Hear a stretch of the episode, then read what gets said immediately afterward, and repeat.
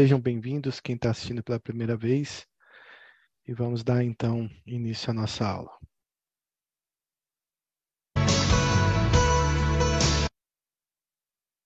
Semana passada nós vimos ansiedade social. E aqui a gente vai ver um caso então de ansiedade. Uma paciente, uma mulher jovem de 28 anos, chega ao seu clínico com queixa principal de tensão muscular. Afirma que durante toda a sua vida sempre sentiu uma considerável tensão muscular, mas que isso piorou nos últimos sete meses. Escreve-se como alguém que se preocupa muito e desde que teve seu primeiro filho, no ano anterior, sua preocupação aumentou. Não consegue parar de se preocupar, mesmo quando se esforça ativamente para fazê-lo.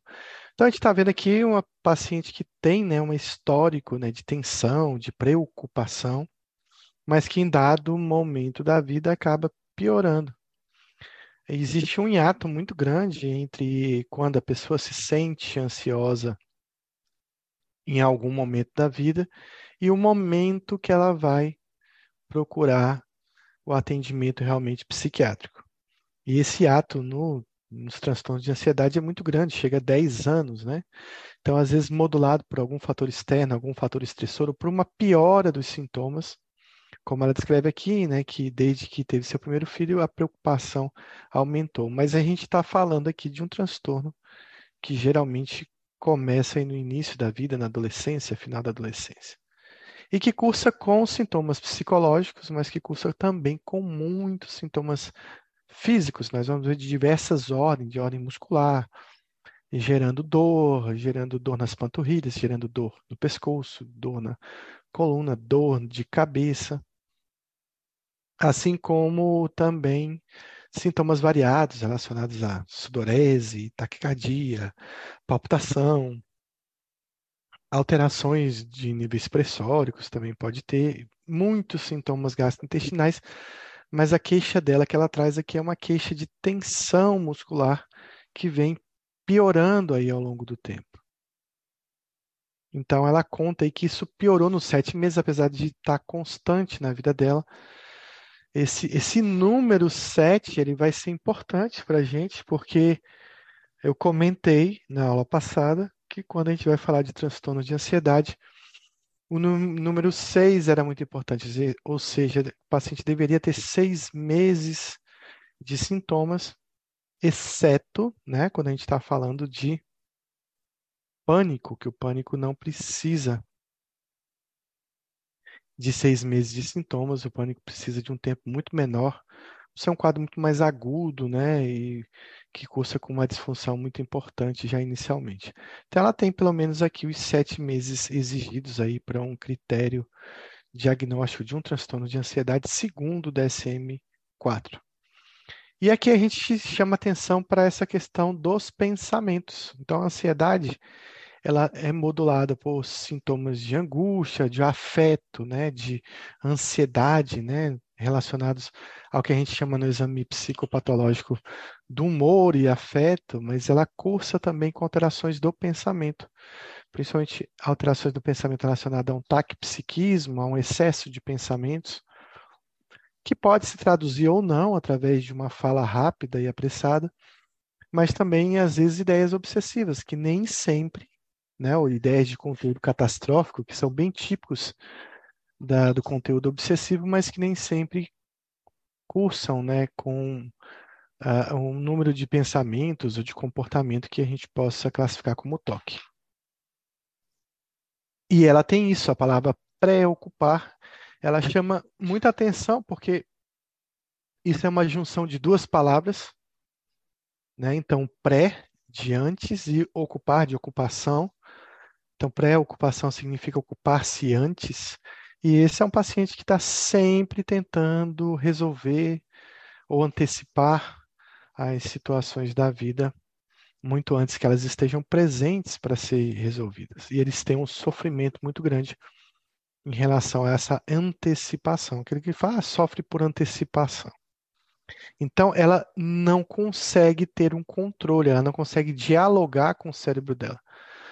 Hoje, com a paciente, que um tag, né, ela perguntou assim, mas não tem jeito de eu controlar meu TAG sem remédio é muito difícil, porque a gente consegue modular a ansiedade até um certo nível, até um certo momento de funcionamento da amígdala.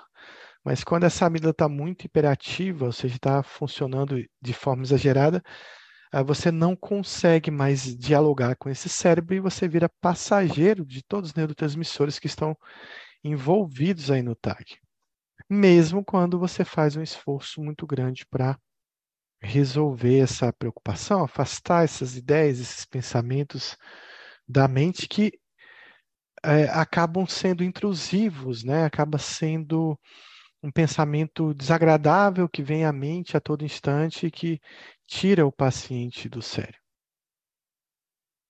Então, a palavra preocupação é uma, um, uma entidade importante no diagnóstico dos transtornos de ansiedade, né? A ansiedade antecipatória está presente no ocupar-se antes do evento.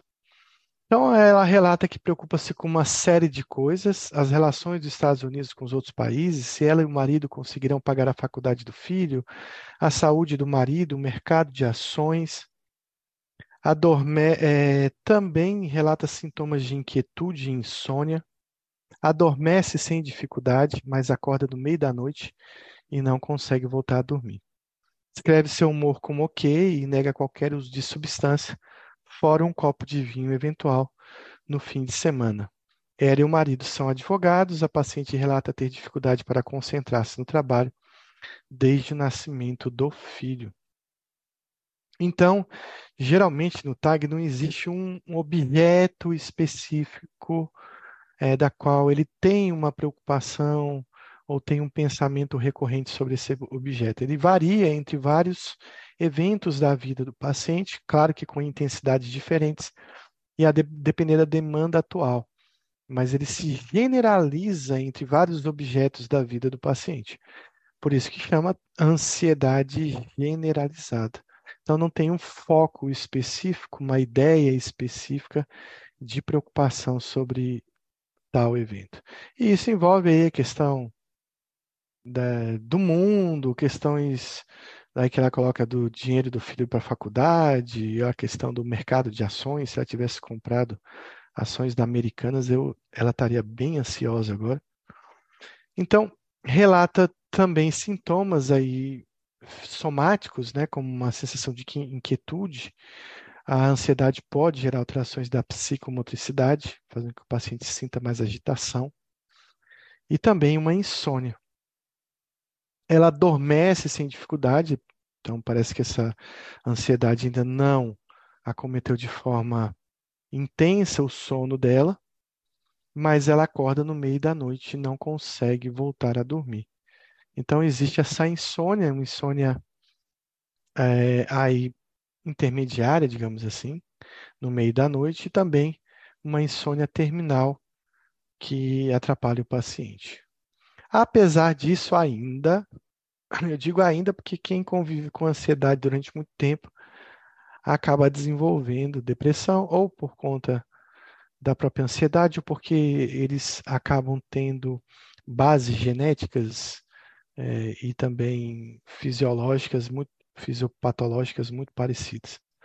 Mas aqui nesse caso a gente tem um paciente com ansiedade pura, né, sem sintomas de humor. Talvez esse desconforto que ela queixe. Foi afastado o uso de uma substância. E aí alguns medicamentos psicotrópicos podem gerar ansiedade, né? Um corticoide pode gerar ansiedade, alguns é, algumas drogas de abuso, como cocaína, pode gerar ansiedade, psicoestimulante, mas não é o caso dela. E ela tenta, né, se concentrar no trabalho, que esse é um outro problema da ansiedade, a questão da hipervigilância, né? Você tem uma alteração da atenção, aonde o paciente ele tem uma hipervigilância e uma hipotenacidade. Então, o paciente acaba ficando vigilante a duas coisas, né? Muito mais ao mundo interno, o mundo dos pensamentos. Ela está lendo, ela está assistindo o filme, ela está trabalhando, mas esses pensamentos intrusivos atrapalham a concentração dela, ou às vezes até hipervigilante em relação ao ambiente também. E isso, claro, se reflete numa coisa chamada memória. A memória é muito dependente do nível de atenção. Então, se o paciente não tem atenção, a memória também vai se prejudicar e ele vai queixar aí de que não está gravando as coisas de forma adequada. Então, é um paciente jovem com sete meses de uma preocupação, com ansiedade, inquietude, insônia, tensão muscular, sem um objeto específico, sem foco, sem alterações de humor, que não é causado por uma substância ou uma condição médica e que gera alterações da atenção nessa paciente. A hipótese diagnóstica mais provável para o quadro apresentado é fobia específica, transtorno do pânico com agorafobia, transtorno de ansiedade generalizada, fobia social ou distimia.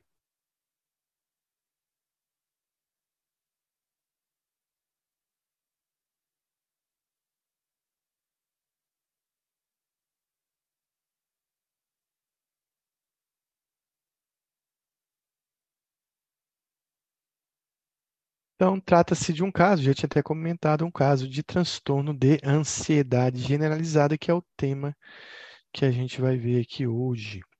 TAG, essa seria a sigla de transtorno de ansiedade generalizada. Então, vamos conhecer o que se trata essa doença. Ela tem esse mesmo nome no DSM-5 e coloca lá no critério A que se trata de uma ansiedade e preocupação e aí é que vem a palavra-chave, excessiva, ou seja, desproporcional aos eventos.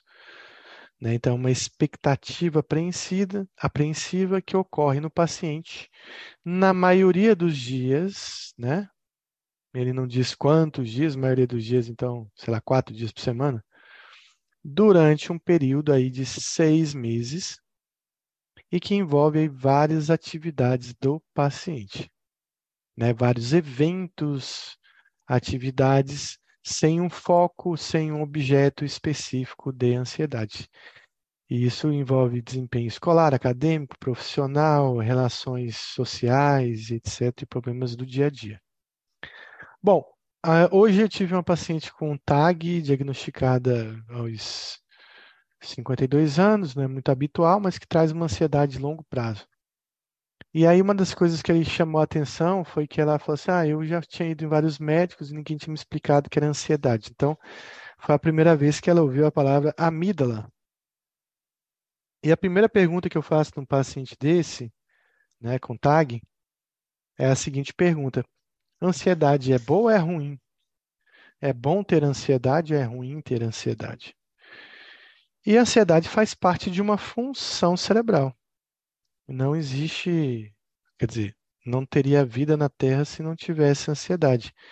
Ia ser o caos total. Então, a ansiedade ela é boa quando ela é proporcional, ela é ruim quando ela é desproporcional à situação. Então, eu utilizo esse exemplo aqui, foi o que eu utilizei para ela. Ela gostou muito que ela começou a entender como é que o cérebro funciona. Então, nessas, eu vou dar, eu dou quatro situações para o paciente. Todas as situações são muito parecidas, mas eu coloco uh, essas situações em ambientes diferentes, fazendo com que a amígdala uh, consiga fazer uma avaliação de risco diferente nessas situações. É bem fácil de explicar. A situação é que você vai comprar pão num domingo de manhã ensolarado, que você está de férias é, dia de sol, de paz, você não tem nada para fazer. Então, a ideia é alguém vai comprar pão 400 metros da sua casa, 500 metros da sua casa a pé, andando pela rua. Então, eu pergunto para o paciente qual é a nota que ele daria para comprar esse café da manhã se ele tivesse em cidades diferentes, né? E eu peço que ele dê uma nota de 0 a 10 para a ansiedade que ele vai sentir no caminho dessa compra de pão é, e também avalia alguns parâmetros que ele vai ter nessa ida. Então, a primeira coisa, eu mudo o lugar, eu pergunto qual é a nota que ele daria e como seria o tônus adrenérgico em relação à sudorese, tensão muscular, tremor, taquicardia, palpitação, pressão arterial. e as sensações psicológicas que ele teria em cada situação dessa, né? Então, a primeira dela, dessa situação, eu peço para o paciente comprar pão em Itaipu de fora. Para quem não conhece, acho que a maioria conhece, mas tem muita gente que é fora aqui da Bahia. É um lugar maravilhoso, em Barra Grande, Península de Maraú, praia assim que geralmente não é tão movimentado, lugar muito tranquilo. Né? No máximo ela seria assaltada por um mico, algum macaquinho que passa ali na, nas árvores de Itaipu de fora. Nem isso eu acho que ela vai conseguir. Então, eu peço para que ela dê uma nota de 0 a 10 para comprar pão numa padaria em Itaipu de fora. E, geralmente eles me dão zero. Zero, não tem ansiedade, mas é impossível não ter ansiedade. Você tem que olhar se tem um bueiro, se vai cair num buraco, se tem de repente uma cobra passando, se vem um carro, vai ter que atravessar uma rua, pelo menos. Então, é preciso ter pelo menos um nível de ansiedade mínimo para funcionar e percorrer esse caminho. Então, eu corrijo eles e dou nota 1, né? Um nível bem baixo de ansiedade. O que a gente percebe é que o tônus adrenérgico desse paciente está bem baixo, ele está relaxado, está tranquilo, basicamente está usando isso só para a caminhada. Ele tem uma sensação de bem-estar, bons pensamentos, humor estável, ritmo cardíaco normal, respiração normal, sem sudorese sem tensão muscular, ainda se ele tivesse acompanhado, estaria rindo, conversando, batendo papo com a pessoa ao lado. Bom, aí eu mudo essa padaria de local e peço que ele vá comprar pão nos Jardins em São Paulo. Eu explico para ele que é um bairro rico de São Paulo, um bairro bem policiado, que teoricamente é tranquilo, mas não deixa de ser São Paulo, mais trânsito, mais coisas para observar na rua. Então, eles geralmente me dão nota 3, nota 4. Alguns já me dão 10, né? Que não vai pra, nunca foi para São Paulo, já me dá um 10. Falei, calma aí que vai chegar a parte ruim desse comprar pão. E aqui a gente já vê um pouquinho do tônus adrenérgico um pouquinho elevado, mas nada desconfortável, porque ele continua sentindo bem-estar, tem bons pensamentos, humor estável, um ritmo cardíaco normal, respiração normal, sem sudorese, né? e sem o mal-estar. Se ele tivesse acompanhado nessa situação, ele estaria rindo, estaria se divertindo com a pessoa ao lado. Então já modificou um pouquinho. Ele saiu de Itaipu de fora, agora ele está nos Jardins, mudou um pouco a cidade, mas ele continua num nível de ansiedade proporcional à situação, mas uma ansiedade que ainda é uma ansiedade de bem-estar, uma ansiedade protetora. E aí eu vou para a terceira situação que eu coloco ele. Então agora ele não vai mais comprar pão no jardim, ele vai comprar pão na Rocinha, no Rio de Janeiro. Na verdade, numa padaria a 100 metros da entrada da Rocinha.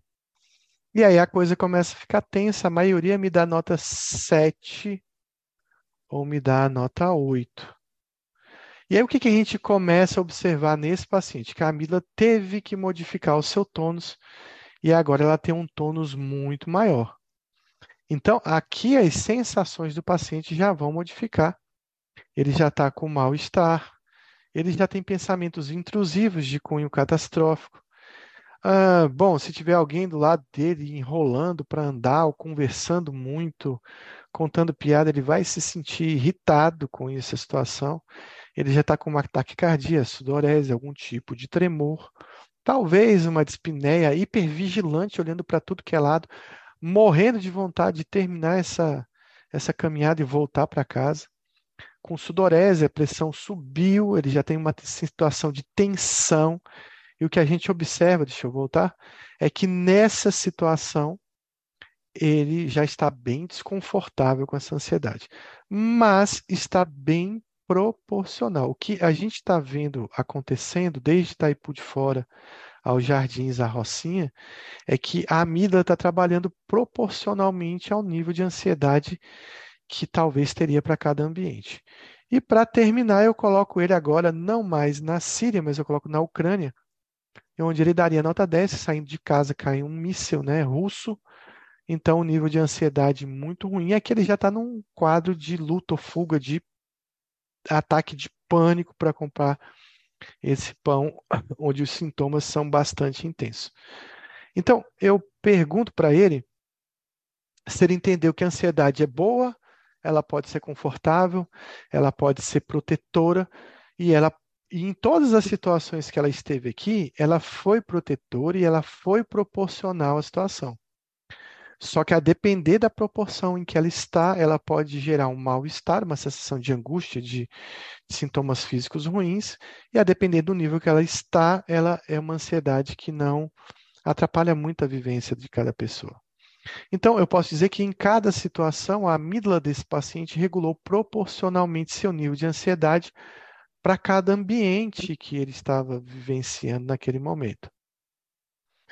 Claro que a amígdala faz isso com o tônus adrenérgico, o tônus noradrenérgico, o tônus da epinefrina, norepinefrina no cérebro. Então, eu sempre exemplifico que o paciente, imagine lá um soro gotejando e a amígdala controlando aquele, controlando o equipo, a quantidade de soro que está caindo. Então, para cada situação, você vai ter um nível de noradrenalina sendo liberada e essa noradrenalina é responsável pelos sintomas físicos e psicológicos. E aí eu peço para ele, agora você imagine se você está em casa assistindo um jogo, uma novela, uma série, e a sua amígdala está lá dando uma nota 7, uma nota 8. Ou seja, não voltando para a linha de base, não entendendo que naquele ambiente não era para estar tá num tônus noradrenérgico tão intenso.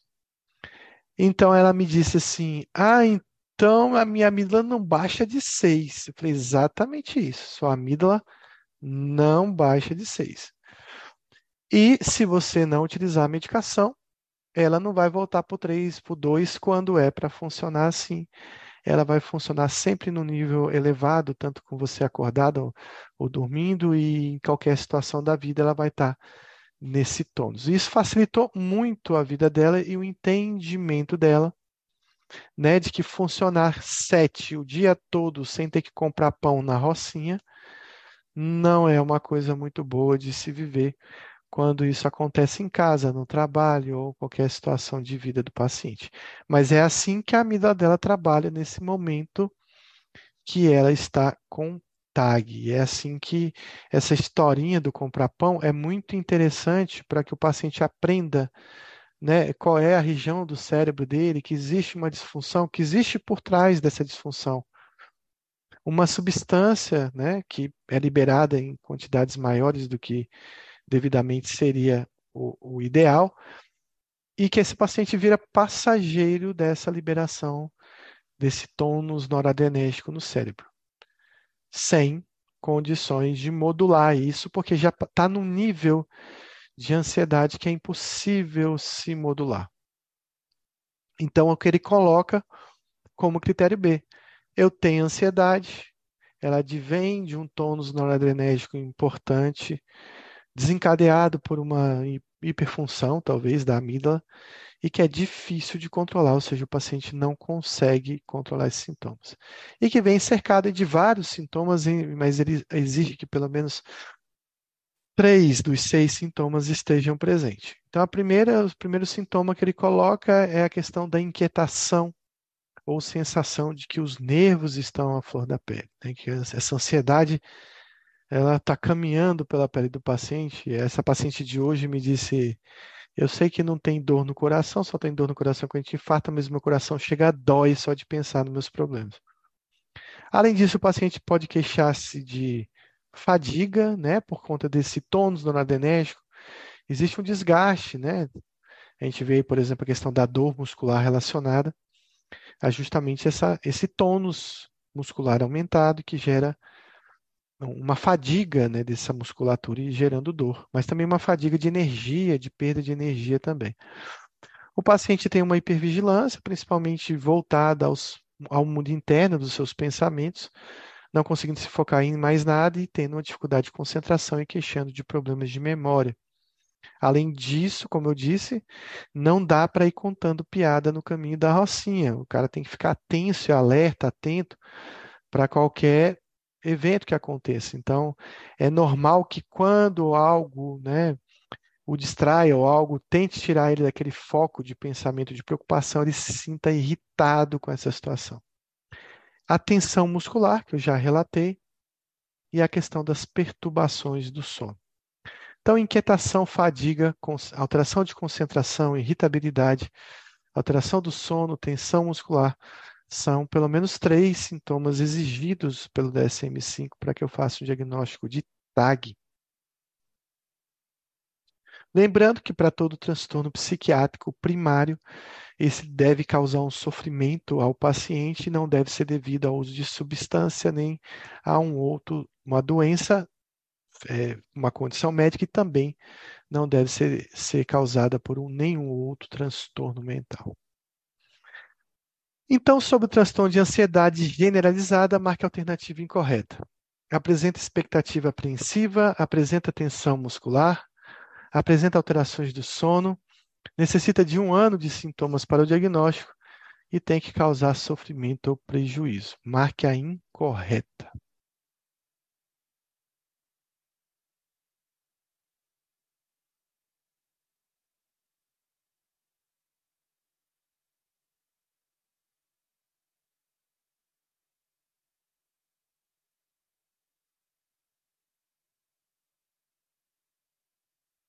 A pessoa já está mais ou menos aí 10 anos com tag, você não vai esperar mais um ano para dar o diagnóstico, né? Às vezes não vai esperar nem alguns meses para dar esse diagnóstico. Tem mais uma questão aqui.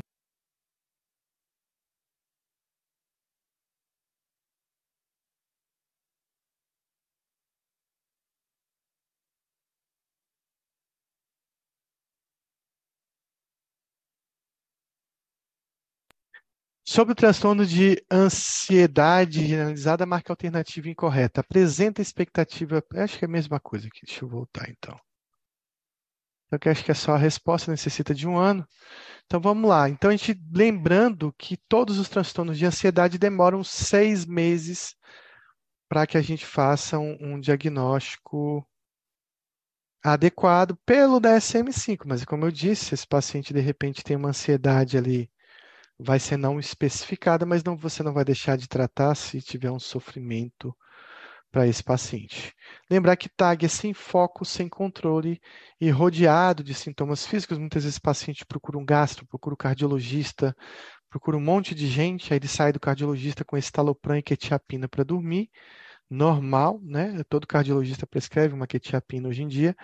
E aí, depois não controla, ninguém sabe subir a dose, não dá certo, e ele acaba voltando para a gente, para a gente prescrever. Mas, de certa forma, a maioria dos tags não é muito complicado de se tratar, apesar de que a gente pega muito caso refratário.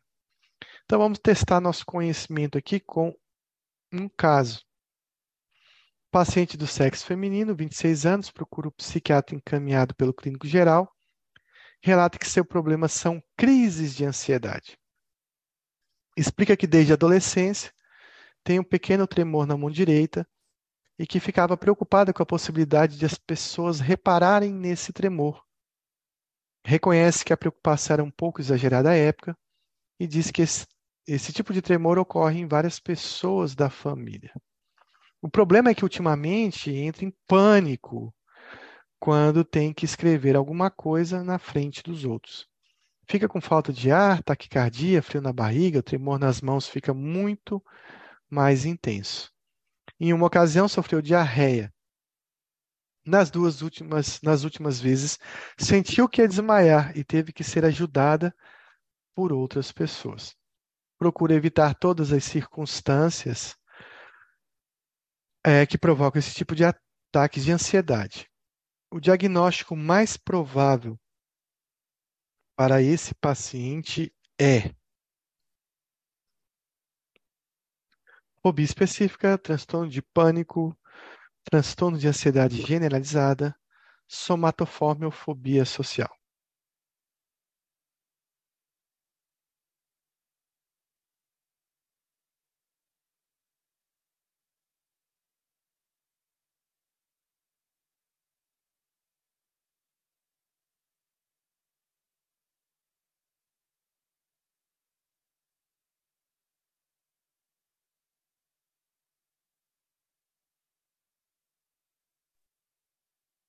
Ninguém respondeu. Vocês querem que eu volte?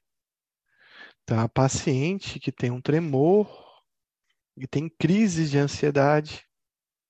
Esse tremor é exagerado, parece que é um tremor familiar. né?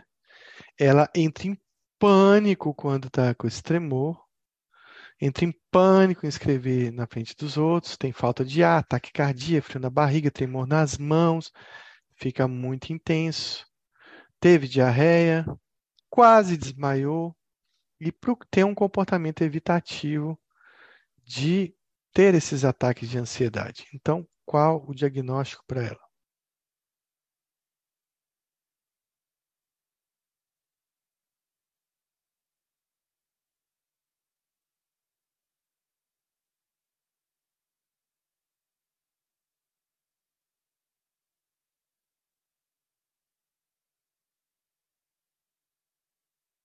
Então, esse caso aqui, ele tem alguns fatores de confusão.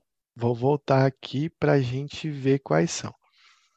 Primeiro, é um paciente jovem de 26 anos, em que coloca a seguinte palavra para vocês aqui: crise de ansiedade. Lembrar que o TAG não são crises, é ansiedade o tempo todo.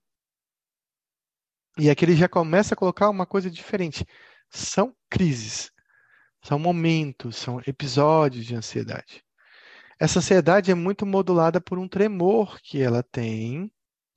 E olha essa frase aqui muito interessante. Possibilidade das pessoas repararem nesse tremor. Ela está muito preocupada com o olhar do outro, ela está muito preocupada dos outros repararem e olharem para ela e verem que ela está tremendo ela tem a consciência de que essa preocupação é exagerada, até porque outras pessoas da família também têm esse tremor. O problema é que ultimamente ela entra em pânico, e aí quando você ouve a palavra pânico, você logo pode pensar, ah, é um transtorno de pânico. Aí, se ela entrou em pânico, ela teve um ataque do pânico. Mas o ataque do pânico pode acontecer sei lá, de alguém que tem medo de um sapo, ver um sapo vai ter um ataque de pânico, mas ele não tem transtorno de pânico. Também acontece no TEPT, também acontece uh, em outros transtornos de ansiedade. E ela realmente fica bem assim, ó, com falta de ar, frio na barriga, tremor muito intenso, então parece transtorno de pânico. Ela está tendo uma crise de ansiedade. Mas essa crise acontece por um objeto específico, que envolve Tremor, escrever na frente dos outros. Tremo e escrevo na frente dos outros. Então, se eu tremo e escrevo na frente dos outros, eu estou preocupado com que o outro está me julgando e me avaliando com uma situação específica, escrever em público. Se é escrever em público, é um transtorno de ansiedade social. Tipo circunscrito, tipo escrever em público. Então, aqui, como o problema traz esses, essas falas para confundir a gente, a resposta correta é a letra E, fobia social, porque ela tem um objeto específico que gera a ansiedade nela. E esse objeto se chama escrever em público. Mas era uma questão realmente bem complicada para confundir a gente. Vamos ver essa aqui então. Um jovem de 23 anos busca atendimento por apresentar sintomas de ansiedade intensa durante importante prova oral na universidade. Relata sentir taquicardia, sudorese profusa, dor abdominal, náusea e sensação de sufocação ou sufocamento. Relata que desde criança sempre foi retraído e preferia brincar sozinho. Na adolescência, notou dificuldades para se relacionar com os colegas de aula e até hoje não tem namorada. Qual sua impressão diagnóstica? Fobia específica, transtorno do pânico, transtorno de ansiedade generalizada, transtorno somatoforme ou fobia social.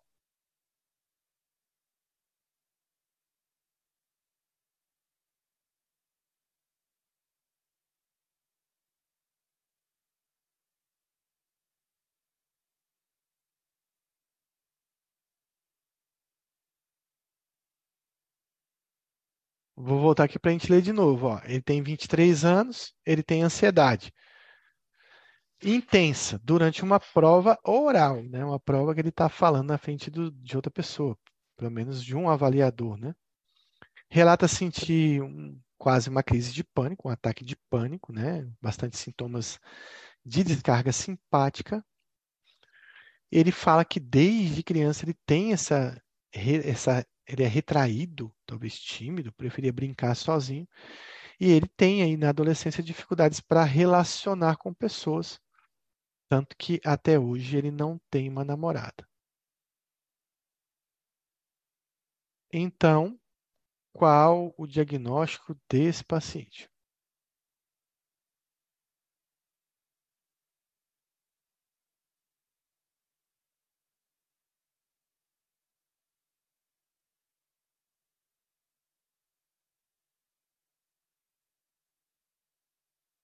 Então, a gente está diante de um objeto específico que gera ansiedade nesse sujeito. Prova oral, falar com outra pessoa, é, abordar uma pessoa no sentido afetivo, social, é, tanto que ele não consegue arrumar um namorado, e o medo dele é falar em público, mas não precisa ser um público, podia ser um falar com um estranho. E esse falar com estranho, ele vem de uma ansiedade social.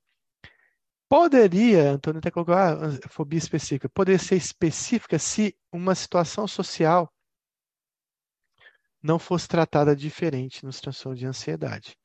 Então, é, é, um objeto específico, é um foco, mas é um foco social, um foco de contato social.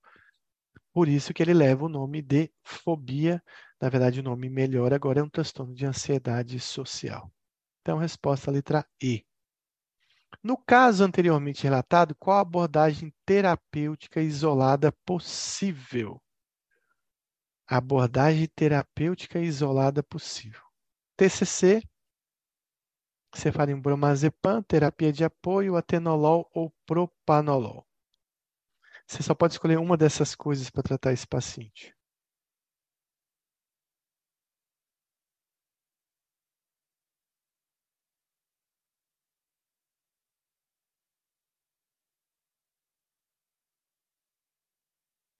Com amor. Até um bolinho. Jesus, obrigada. Obrigado.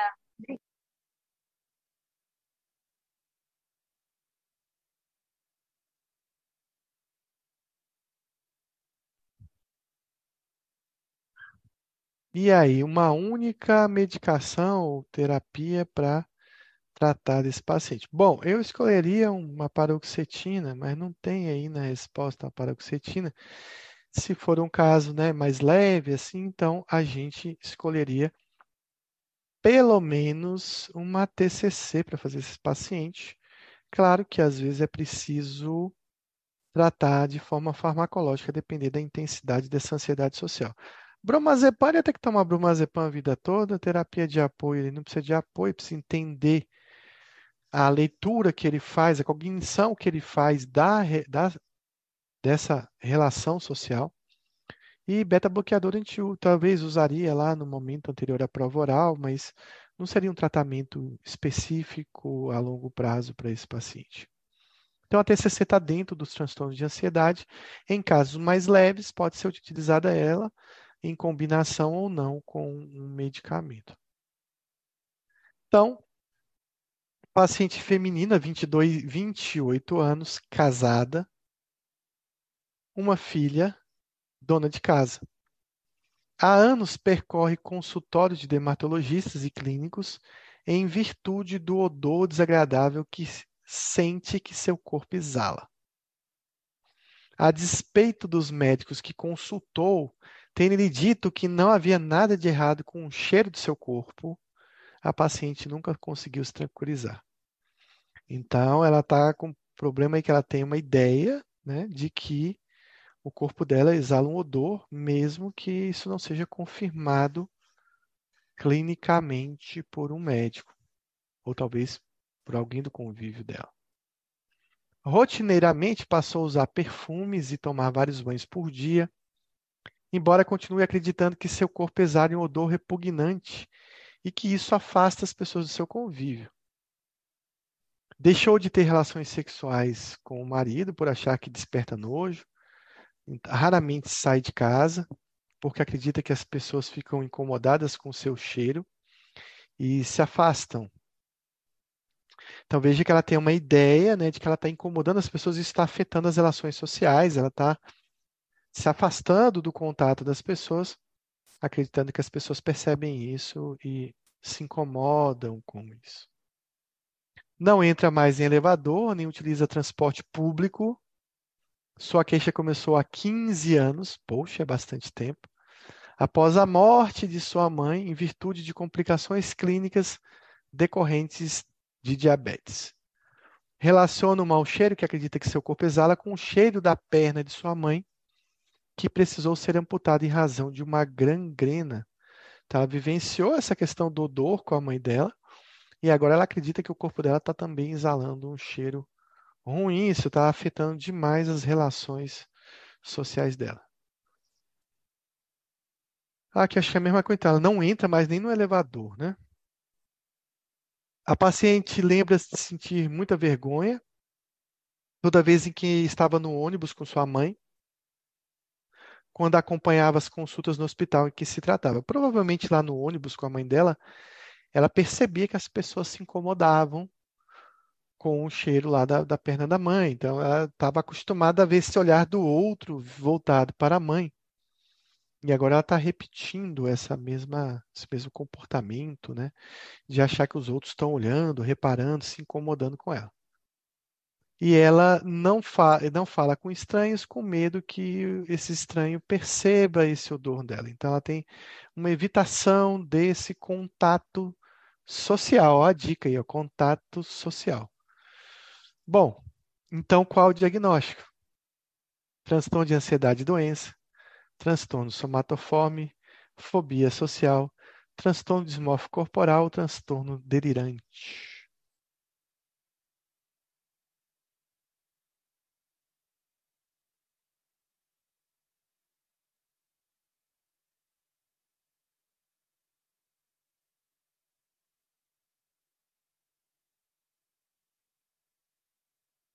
Essa é a questão ótima para a prova da BP, para quebrar a cabeça de todo mundo. O que que essa mulher tem que ela não consegue o contato social?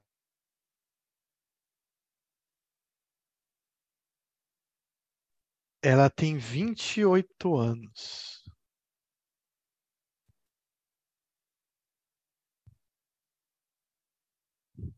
Ela é nova, né?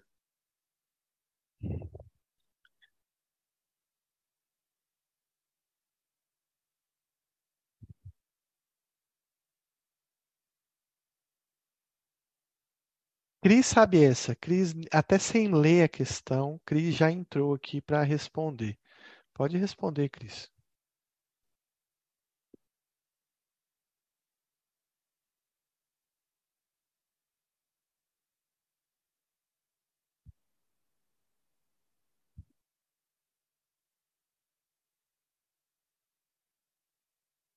Antônio acredita que não seja nenhuma das alternativas.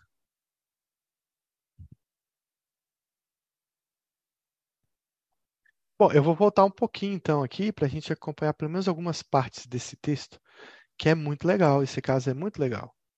A primeira coisa, a paciente jovem que tem uma procura por médicos. Existe uma procura para consertar um defeito. Eu quero consertar alguma coisa que eu acho que eu tenho. Isso lembra muito né, essa procura.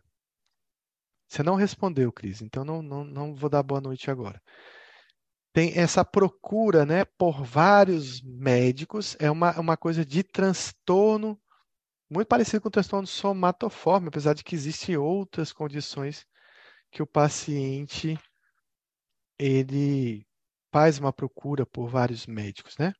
E ela queixa o quê? Eu tenho um problema físico. Tenho um problema físico porque estou exalando um cheiro no meu corpo.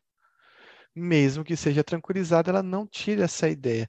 A grande pergunta era: será que ela está com uma ideia obsessiva, né, uma de componente intrusivo ali, aquela ideia se repetindo, quase dizendo para ela que ela tem certeza disso, ou ela está delirante mesmo? Ela tem um delírio, né, um delírio somatoforme.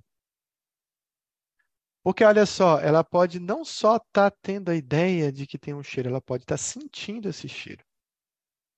E se esse cheiro não existe, ela está tendo alucinação olfatória, olfativa, seja como for. Então, pode ser uma ideia acompanhada de uma alteração da senso-percepção.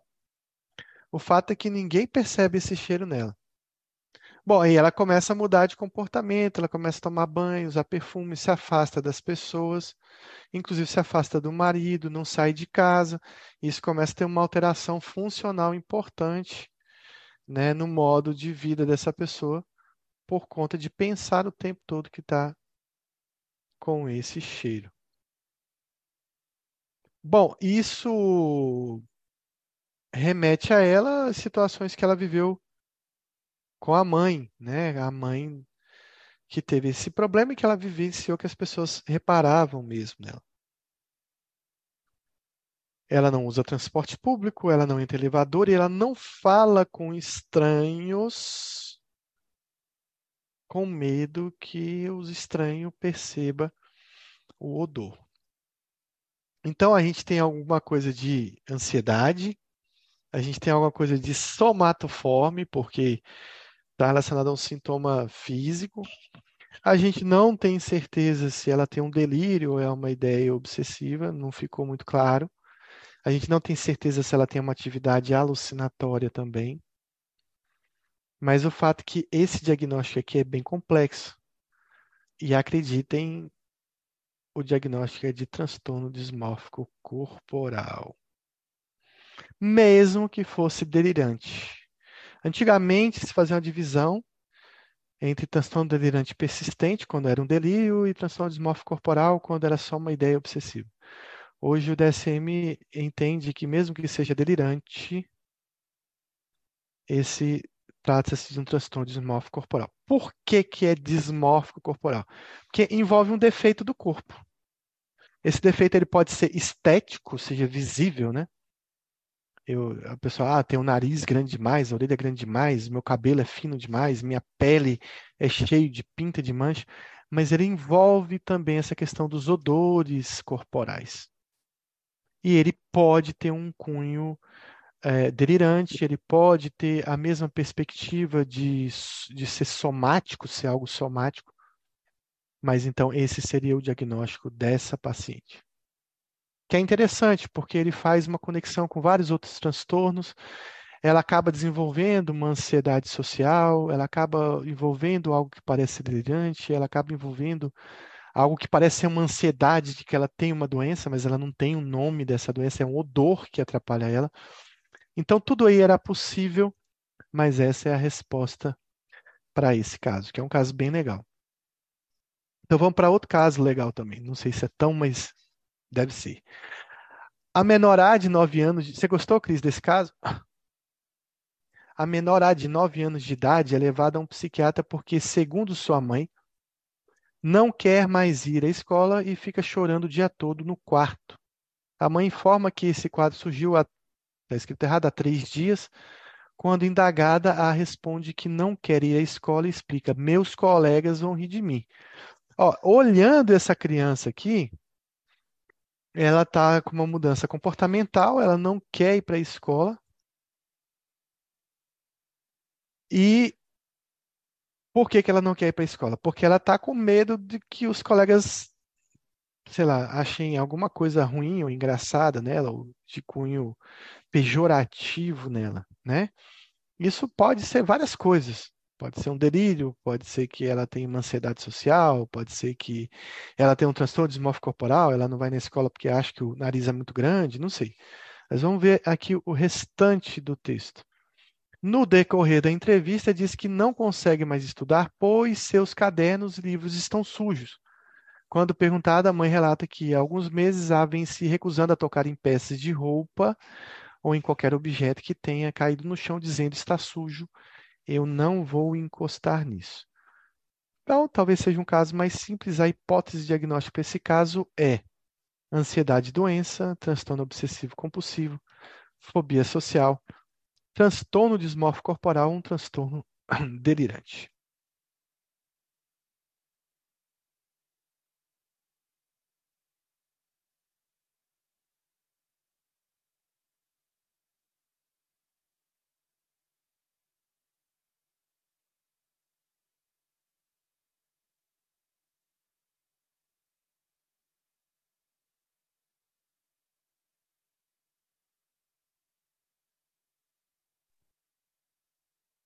Então, aqui, pessoal, nós temos um foco específico. Ela tem uma evitação social, mas ela não tem medo de passar mal na escola, ela não tem medo de se separar da mãe, que poderia ser um transtorno de ansiedade de separação, né? Ela não tem um, parece que um delírio, mas ela tem uma ideia de que as coisas estão sujas, de que ela, inclusive, está su tá suja, não pode tocar em coisas sujas, né? Então, essa questão dessa ideia obsessiva em relação à contaminação, à sujeira, ela diz respeito a um transtorno obsessivo compulsivo. Então, essa é a resposta dela, apesar de que ela desenvolveu um medo de ir para a escola, faz um pouco de diagnóstico diferencial com ansiedade de separação e também com fobia social. Mas o foco, objeto das ideias dela é realmente a contaminação. Pronto, Antônio, chegou um caso de toque porque, assim, na verdade, o toque fazia parte do espectro da ansiedade, justamente porque a ansiedade também tem pensamentos obsessivos, mas não, não na mesma intensidade que a gente vê no toque. E aí, uma pergunta: qual o transtorno de ansiedade mais comum em pacientes com HIV? Fobia específica, transtorno do pânico, transtorno somatoforme, fobia social ou ansiedade generalizada?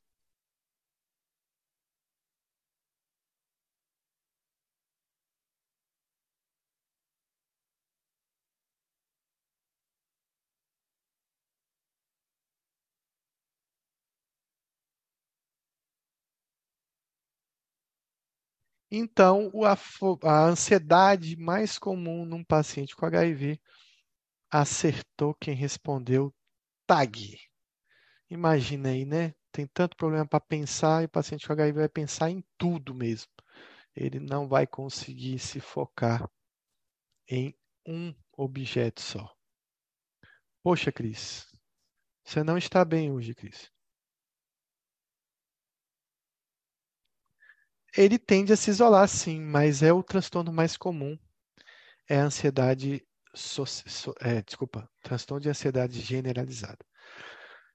Paciente de 22 anos relata que desde os 18 anos vem apresentando crises de dispneia, palpitação, tremores e agitação. Tem medo de que possa ter uma doença grave, um problema cardíaco, e que pode morrer numa dessas crises. Tudo começou com uma apresentação de trabalho na universidade, onde estava muito nervosa e tinha medo de ser um fiasco. Opa, vamos voltar aqui para a gente ver de novo? Então, ela, desde os 18 anos, ela tem 22, tem 4 anos que ela vem tendo crises. As crises têm dispneia, palpitação, tremor e agitação. Ninguém nega que ela está tendo uma descarga simpática aí. E olha só, essa crise gerou uma alteração comportamental, gerou uma cognição e uma, um comportamento. Qual é a cognição? Eu devo ter alguma coisa grave, eu vou morrer em breve desse negócio. O que, que eu devo ter? Devo ter um problema no coração, devo ter uma doença grave e estou com medo, medo de morrer. Isso tá, provavelmente vai gerar um comportamento evitativo, de procura de ajuda, de procura de diagnóstico, que daí é o comportamento por conta dessa cognição. Bom, mas tudo começou numa apresentação de trabalho na universidade, onde ela estava muito nervosa e tinha medo de ser um fiasco. No fim, não, ela não conseguiu terminar a apresentação, mas aí, assim, ela teve a apresentação, ela teve o evento, mas o episódio se repetiu depois, quando ela estava tomando banho. E desde então, ela vem apresentando episódios semanais qual a hipótese diagnóstica para o caso. Fobia específica, transtorno de pânico, transtorno somatoforme, fobia social ou transtorno de ansiedade generalizada.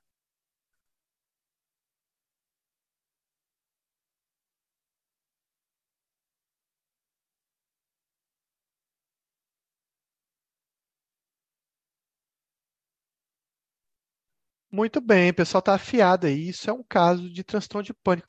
Mas eu não falei que o ataque do pânico é inesperado? Ela teve um ataque durante uma apresentação na aula. Isso não seria ansiedade social? Ou fobia social? Porque foi num evento social que ela teve o ataque do pânico.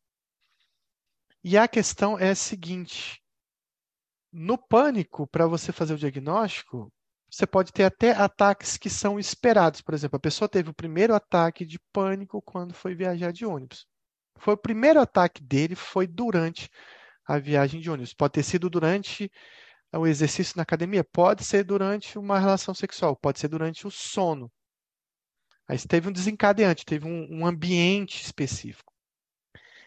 E aí ele começa a ter ataques do pânico toda vez que ele é de novo submetido a esse ambiente. Toda vez que ele vai viajar de ônibus, ele começa a perceber que vai passar mal, ele passa mal dentro do ônibus. Ele vai fazer exercício físico, ele tem um novo ataque do pânico porque ele acha que vai ter de novo e acaba tendo. Mas o mais importante para o diagnóstico é que ele tenha tido ataques que não eram esperados, ou seja, que aconteceram fora dessa ambiência, fora dessa espera. E isso aconteceu com essa paciente. Apesar do primeiro ataque ter sido um ataque típico de ansiedade social, ela repete novos ataques em ambientes ou em situações que não são sociais. E por isso ela recebe o diagnóstico de transtorno de pânico. No caso anteriormente relatado, qual a abordagem terapêutica isolada possível?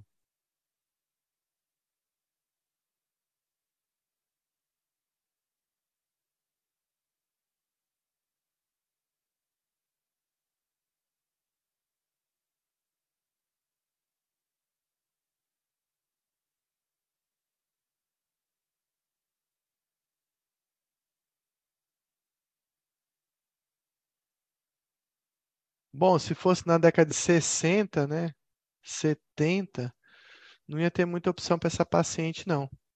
Eu dava logo um bromazepam para ela. Pelo menos ela não ia ter ataque de novo, até alguém inventar de dar um inibidor para ela. Mas sim, no pânico você pode tentar terapia cognitivo comportamental. Eu não queria, eu queria usar remédio. É, as técnicas de biofeedback, né, de controle de resposta a, a qualquer sinal de um ataque do pânico, eles funcionam muito bem para a resposta, para controle. Com certeza, essa paciente em questão não ia se beneficiar apenas da terapia cognitivo-comportamental, ela ia precisar de uma terapia coadjuvante que não seriam essas, né, que seriam bem ruins para ela, comparado ao que a gente tem de arsenal terapêutico. No caso anteriormente, qual é a terapia possível, exceto que, que você não usaria de jeito nenhum para essa paciente?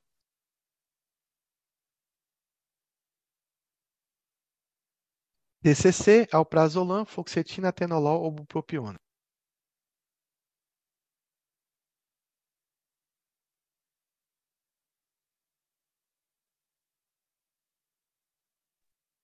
Então a gente viu que não dá para usar bupropiona em transtorno de ansiedade. Dava até para dar um alprazolam, fluoxetina, até um atenolol para ela, mas bupropiona realmente não iria funcionar nesse caso. Bom, no caso anteriormente relatado, qual é a abordagem terapêutica possível, exceto desvenlafaxina, alprazolam, fluvoxamina, mirtazapina ou valproato? O que, que vocês não dariam para ela de jeito nenhum?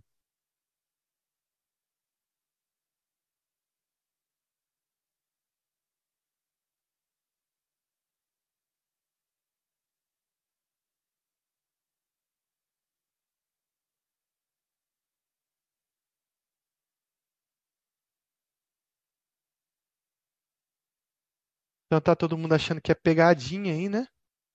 Mas assim, o que menos funcionaria para essa paciente seria realmente o ácido valproico. Apesar de que casos refratários de ansiedade, né, alguns pacientes podem se beneficiar com doses pequenas de algum anticonvulsivante. Mas é caso bem refratário mesmo.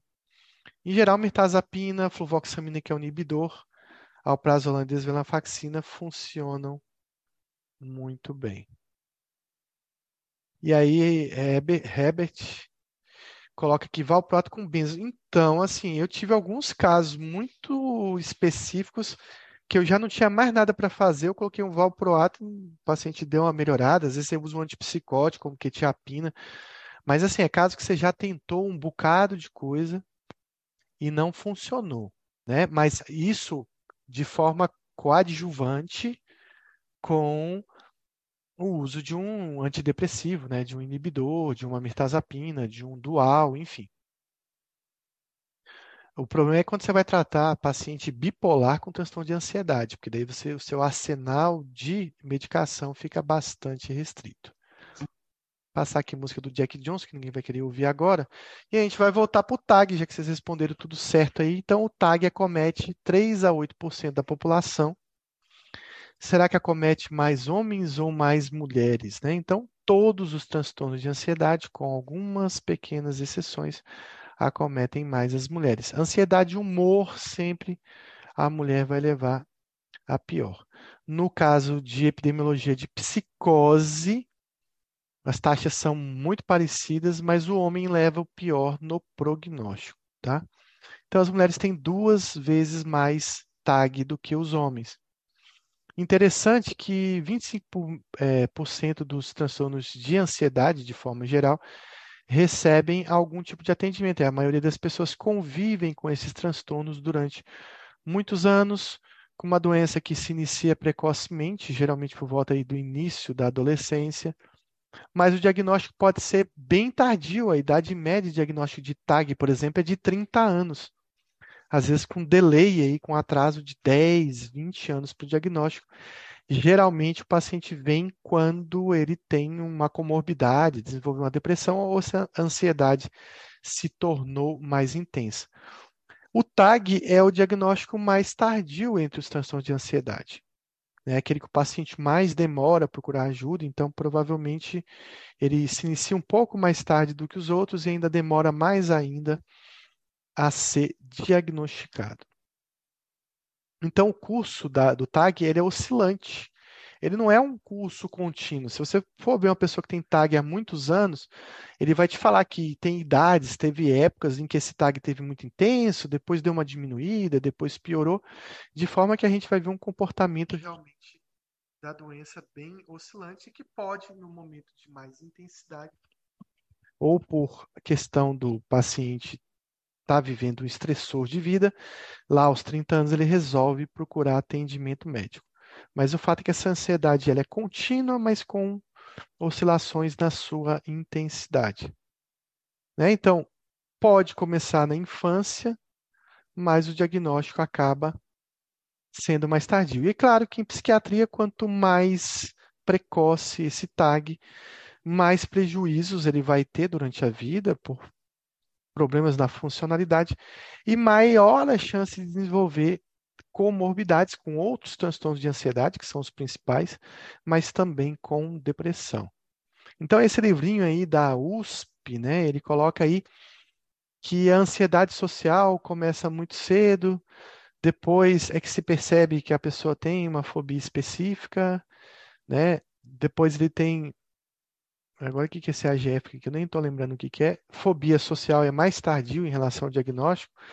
TOC, TEPT e transtorno de pânico em relação à idade. E TAG são. TAG vem por último ali no diagnóstico, no diagnóstico mais tardio. Então vejam que às vezes. Ah, desculpa, é a, a Cris me ajudou aí. A agorafobia, nem vem na mente essa sigla. Você vê que a memória está funcionando muito bem. Então, assim, a agorafobia, fobia específica, ansiedade social são bem precoces, né? E depois os diagnósticos mais tardios aí em relação aos diagnósticos de ansiedade. Então, em crianças, a gente deve sempre investigar essas alterações comportamentais, esse medo, né, receio que a criança às vezes apresenta, alterações de comportamento, com casos de TAG mas devemos investigar outros transtornos de ansiedade, como, por exemplo, ansiedade de separação, como toque ou fobia social também devem ser pesquisados nas crianças. Bom, fatores de risco e prognóstico para o TAG são muito parecidos com outros fatores de ansiedade. Então, um paciente que tem uma inibição de comportamento, geralmente uma afetividade negativa, uma baixa autoestima, e um paciente que tem muita evitação de danos, né? Um pensamento mais catastrófico, sempre evitando algum dano. Fatores ambientais, adversidades na criança, na infância, superproteção parental, está relacionado ao desenvolvimento de TAG. Claro que existe um fator genético importante para essa doença e pessoas que têm história familiar principalmente pacientes de primeiro grau de TAG, vão ter seis vezes mais chance de desenvolvimento dessa patologia. A concordância em gêmeos monozigóticos é de 50%, bem parecida com depressão, né, um pouco menor aí do que a gente encontra, por exemplo, na doença bipolar. Mas é considerável essa taxa, mostrando que a genética é importante no TAG. Em gêmeos dizigóticos, essa taxa cai para 15% dos gêmeos. Bom, eles têm várias comorbidades que se associam, se casam aí com TAG. No caso das mulheres, as comorbidades mais comuns do TAG são os outros transtornos de ansiedade, agorafobia, pânico, ansiedade social, fobia específica, e também a depressão. Mas no caso dos homens, as comorbidades mais comuns, vocês imaginam o que, que seja aí? Então, transtorno por uso de substância. Então, muitos homens vão tentar resolver essa ansiedade com tabagismo, com ingestão de álcool e com uso de outras drogas. Então, sobre o transtorno de ansiedade generalizada, marque a alternativa incorreta.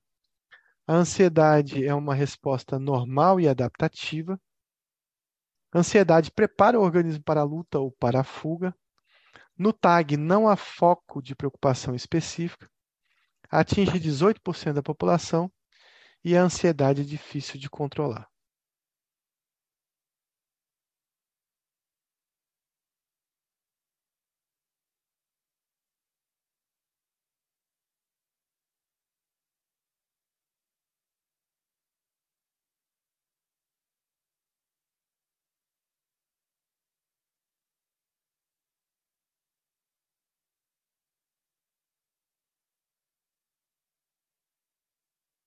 Então ninguém vai arriscar, mas assim, são poucos transtornos de ansiedade, eh, são poucos transtornos, né, psiquiátricos, né, que chegam aí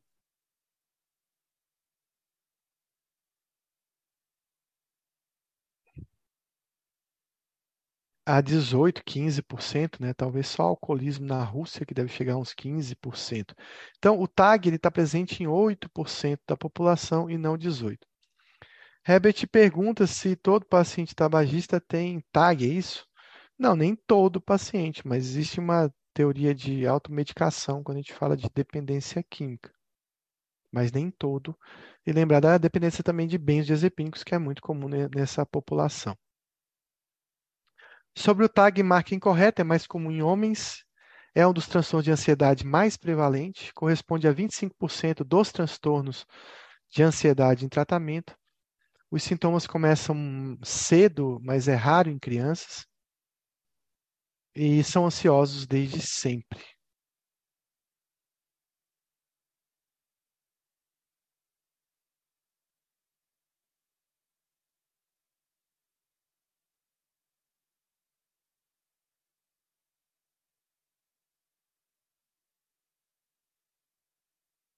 Então, assim, dentre todas que vocês ficassem em dúvidas, né?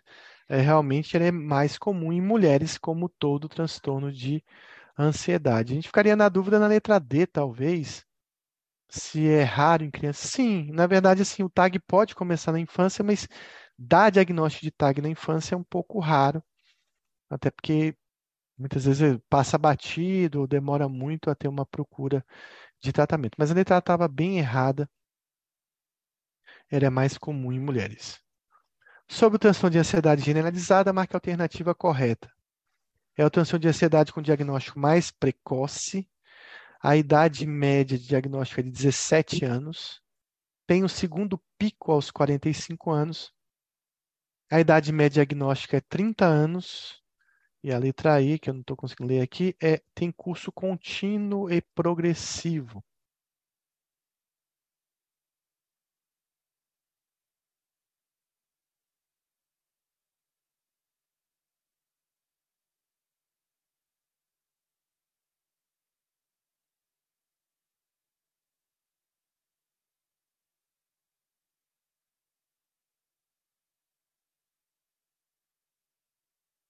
Então, comentando aqui, o transtorno de ansiedade, ele é um diagnóstico mais tardio dos transtornos de ansiedade.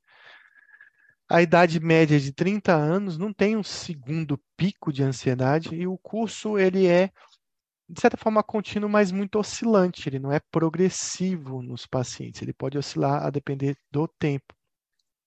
Então, a resposta correta é a letra D, média 30 anos, bem parecido com TAB. TAB, a média de idade diagnóstica é 30, depressão um pouco mais tardio, mas isso varia muito de literatura.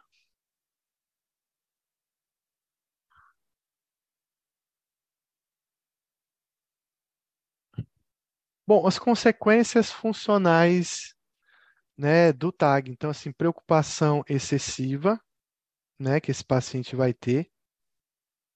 Esse paciente ele vai ter um, um atraso, né?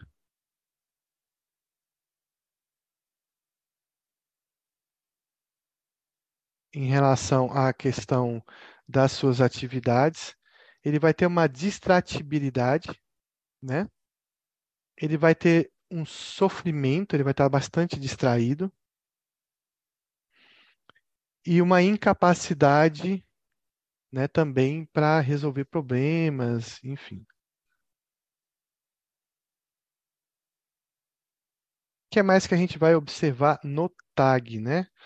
A gente vai observar em relação aos diagnósticos, né? Os diagnósticos diferenciais desse TAG. Então, tem condições médicas devem entrar no diagnóstico, deve ser pesquisado felcromocitoma, hipertireoidismo. Substâncias também devem ser pesquisadas, como cafeína, psicoestimulantes. Deve ser feito o diagnóstico diferencial com ansiedade social, mas ela pode ser comórbida também com TAG. Deve-se pensar em transtorno obsessivo compulsivo a depender desse conteúdo de ideias que o paciente pode ter. E também deve ser o diagnóstico diferencial com transtorno de estresse pós-traumático se tiver um foco objetivo dessa ansiedade. Também devemos considerar no diagnóstico diferencial depressão, psicoses, a depender do conteúdo também, do afeto ou dessa questão das ideias, mas também depressão é uma comorbidade bem comum. 88% das pessoas que têm TAG têm uma outra comorbidade. A gente não costuma fazer diagnóstico de comorbidade em psiquiatria, às vezes o paciente só tem um diagnóstico só, né? Mas sempre os livros trazem que as comorbidades são muito importantes e são sempre presentes nos transtornos. Então, 54% dessas comorbidades são uma doença ou outra psiquiátrica que o paciente tem. Então, qual a comorbidade mais comum no TAG? Ansiedade social, depressão, transtorno de pânico, toque ou agorafobia.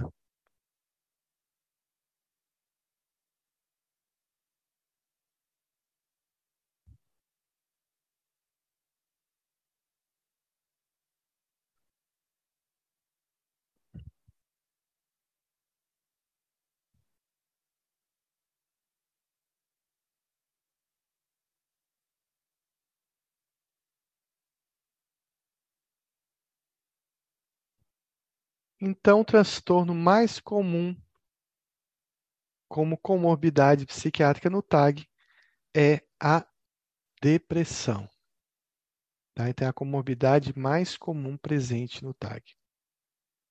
Essa, então, é a resposta verdadeira. Então, 54% dos pacientes com TAG têm depressão, 16% têm distimia associada, e o TAG é fator de risco para transtorno de humor. Não só fator de risco, mas ele é fator de prognóstico. Sempre que você tem um paciente com depressão que tem um transtorno de ansiedade, como por exemplo pânico, agorafobia, o TAG, isso torna a depressão mais grave e mais refratária. Não só isso. Sempre que você tem um paciente com depressão, com comorbidade, com transtorno de ansiedade, você tem mais risco de suicídio também. Às vezes até risco iminente de suicídio é o que acontece no transtorno de pânico, por exemplo. Então, 68% desses pacientes né, terão algum tipo de doença do humor, é, seja porque eles acabam tendo né, mecanismos né, de fisiopatológicos da doença parecidos, ou porque também seja uma associação mesmo. Eles também têm mais, as mulheres, no caso, têm mais risco de transtorno disfórico pré-menstrual, por exemplo. Então, a gente tem aí os outros transtornos mais presentes, então 23% tem pânico, os pacientes com TAG, 34% tem ansiedade social, 35% tem fobias específicas. A fobia específica é muito prevalente na população. Então, dos transtornos de ansiedade, a fobia, a ansiedade social, é o que está mais prevalente juntamente com o TAG. Esse paciente com TAG ele tem 20% mais chance de ter transtorno de pânico que outra pessoa que não tem um transtorno de ansiedade. Então, aumenta muito a chance, é porque a, é tudo na amígdala, e a amígdala tem essa função básica, né? Ansiedade do dia a dia, que é o TAG, e ansiedade da luta e fuga, que é o pânico. São setores diferentes, mas ela modula as duas coisas. Então, se uma parte está doente pela serotonina, digamos assim, que seja uma das explicações, também vai estar tá doente do outro lado. Ele também tem mais chance de desenvolver toque, é, mais, três vezes mais chance de no toque o paciente também ter TAG associado. Então, paciente com toque tem bastante chance de desenvolver toque. E tem bastante chance de desenvolver também transtorno de substância. O álcool é uma substância bastante presente, mas pode ser o tabaco, pode ser a cannabis também. Isso faz com que essas comorbidades tenham mais, é, no caso de uso de substância, tratar alguém que tenha TAG leva a um risco cinco vezes maior de ter resistência, principalmente no alcoolista. Alcoolista com TAG tem uma grande resistência ao tratamento e ele tem mais chance ainda de recorrência desse transtorno de ansiedade. Além disso, esses pacientes que têm uso de substância têm mais chance de risco de suicídio quando tem um transtorno de ansiedade, cerca de 54% tem esse risco de suicídio. Então vamos ver esse caso aqui. Se hoje era um professor de 28 anos, casado, bem-sucedido, que se apresentou para uma avaliação psiquiátrica a fim de tratar sintomas crescentes de preocupação e ansiedade. Ele havia notado que durante o ano anterior tinha se tornado muito preocupado com seu desempenho no trabalho. Por exemplo, mesmo que, que sempre tivesse sido um palestrante respeitado e popular, estava cada vez mais preocupado com sua capacidade de envolver os alunos e transmitir o material de maneira é, eficiente. De modo semelhante, embora tivesse sido financeiramente seguro, crescia a preocupação de que pudesse ficar sem dinheiro devido a despesas inesperadas. O Sr. G notou sintomas somáticos frequentes que acompanhavam essas preocupações.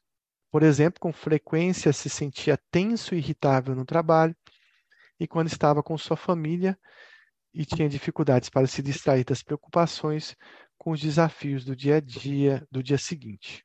Relatou-se sentir cada vez mais inquieto, especialmente à noite, quando suas preocupações o impediam de dormir.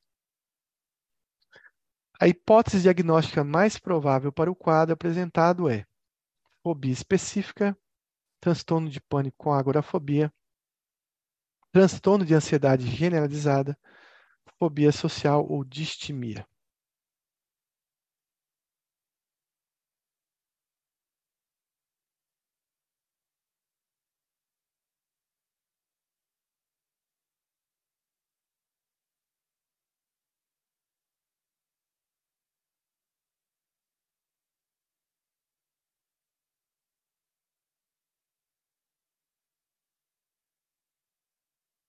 Então, esse é um paciente que ele vem se preocupando com várias coisas, né? Parece que tem a questão dele ser professor, não conseguir dar uma palestra,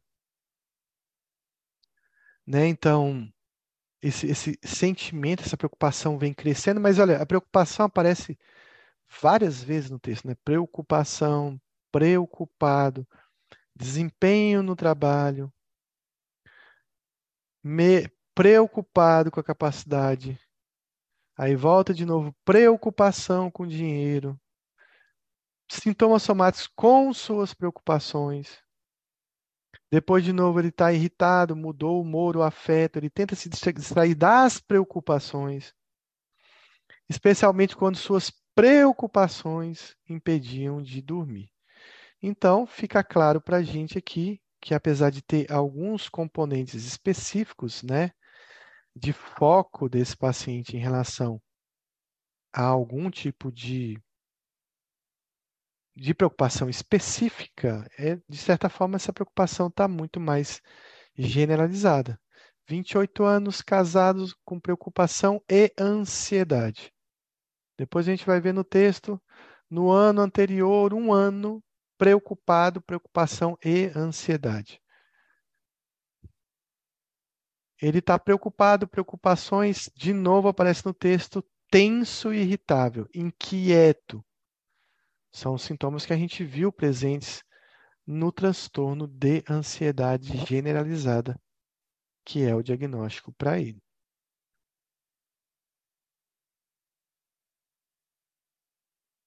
Bom, então, e o tratamento do TAG, que é o mais importante para a gente aqui, é a gente saber fazer um tratamento correto, mas a gente saber também o que, que a gente vai, como é que a gente vai tratar esse paciente. Bom, tem psicoterapia para TAG? Tem sim. E qual é a psicoterapia mais importante? Com certeza a TCC. Aliás, TCC vai ganhar em tudo, porque TCC é talvez a terapia que mais você consegue medir os seus efeitos, os seus resultados, através de estudos. Então, vai ter mais evidência de TCC. Mas também pode ser uma terapia de apoio, que é uma terapia mais breve, e pode ser uma terapia voltada para o insight, né, para reconhecimento da patologia, reconhecimento desses processos patológicos. Mas a TCC vai trabalhar com a cognição, vai trabalhar com comportamento e também com técnicas de biofeedback. Mas nos casos mais intensos, a gente vai sempre combinar terapia com remédio para que a gente obtenha um resultado melhor desse tratamento. Sempre, se possível, nem todo paciente consegue terapia, e aí tem casos que a gente acaba usando apenas o remédio. Então, qual a terapia de maior eficácia no TAG? Psicanálise psicodinâmica de apoio TCC ou voltada para o insight, Claro que eu comentei qual a terapia mais importante, então a gente vai responder sempre TCC na maioria dos transtornos de ansiedade. Aliás, todos os transtornos de ansiedade a TCC vai ganhar. Então, TCC é a campeã de indicação porque ela trabalha com as abordagens cognitivas, eu consigo mexer nas distorções cognitivas hipotéticas do paciente, porque a hipótese dele sempre vai ser voltada para um conteúdo de dano, de catástrofe, de dar errado. E é claro que o TAG também cursa com sintomas somáticos, alterações de comportamento, evitação, e as técnicas comportamentais podem lidar com esses sintomas somáticos e sintomas de evitação. Além disso, o paciente pode lidar com técnicas de biofeedback e de relaxamento para lidar com esses sintomas físicos que ele tem presente no TAG. E aí uma pergunta, qual desses medicamentos não está indicado no tratamento de TAG?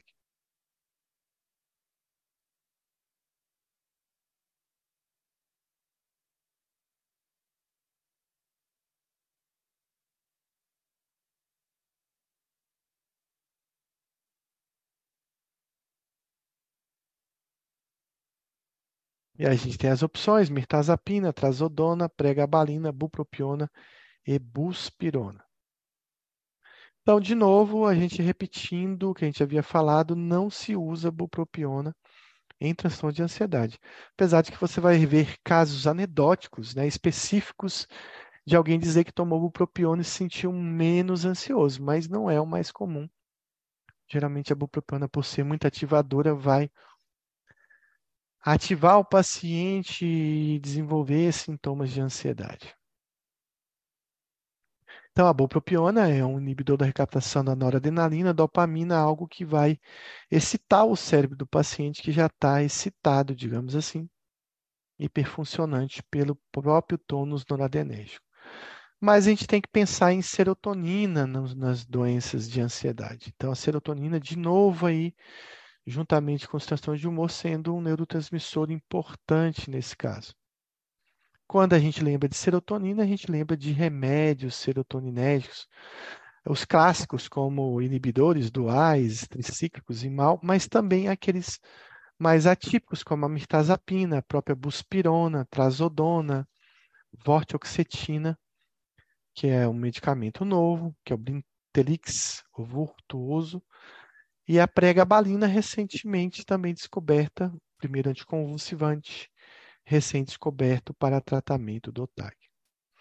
Então, olha aqui que o Kaplan fala aí. A decisão de prescrever um ansiolítico a pacientes com transtorno de ansiedade generalizada, em raros casos, deve ser tomada na primeira visita. Bom, isso é, ele está falando isso porque o Kaplan nunca teve TAG, né? E nunca teve 10 anos de TAG, né? Mas a maioria das pessoas que procuram a gente com ansiedade já estão no limite da ansiedade. Ninguém vai no comecinho, ah, estou começando a ficar preocupado. Então, é, talvez essa fala aí não, não sirva muito para a gente seguir. Eu acho que depende muito do grau de prejuízo e de sofrimento do paciente. Então, como assim? Eu também não entendi o que o Kaplan quis dizer. Bom, ah, o que dá para concluir é que o Kaplan nunca teve ansiedade, já tive, já fiz esse comentário, ou que ele vai mandar prescrever. Das duas, uma, ele vai dizer não prescreva nada, mas se for prescrever, prescreva buspirona. Então, o Kaplan é muito ruim para tratamento, essa é que é a verdade. Então, os remédios de eleição assim, mais comuns são os inibidores. Os inibidores são nosso carro-chefe na ansiedade, na depressão. É o que a gente vai tentar primeiro, o que a gente vai utilizar para esse paciente. Também existe a opção dos duais, que não deixam de ser inibidores, dos tricíclicos e dos imaus em casos mais refratários e graves também. Apesar que você não vai passar, de repente, 250 mg de amitriptilina para alguém que tenha TAG. E aí eu trouxe um caso aqui muito legal para a gente ver de um paciente. Então, história aí trazida é, de um paciente de 40 anos, do sexo feminino. E eu vou comentar um, algumas coisas que a gente vai ver nesse texto. Advogada refere que aos 30 anos de idade, após sair de um escritório de advocacia para iniciar um negócio próprio, começou a apresentar uma tensão persistente, uma irritabilidade, uma preocupação excessiva com tudo em seu ambiente e também insegurança. Então a gente vê que ela tem 30, está é, tá com 40 anos, mas que isso começou aos 30 anos. E começa quando? Quando ela precisa de uma demanda maior para lidar com um determinado estressor. Isso é muito comum que o TAG ele venha sendo é, suportado pelo paciente, mas quando uma demanda estressora externa o atinge, ele não consegue encontrar o equilíbrio para lidar com essa demanda e esse tag fique bem pior.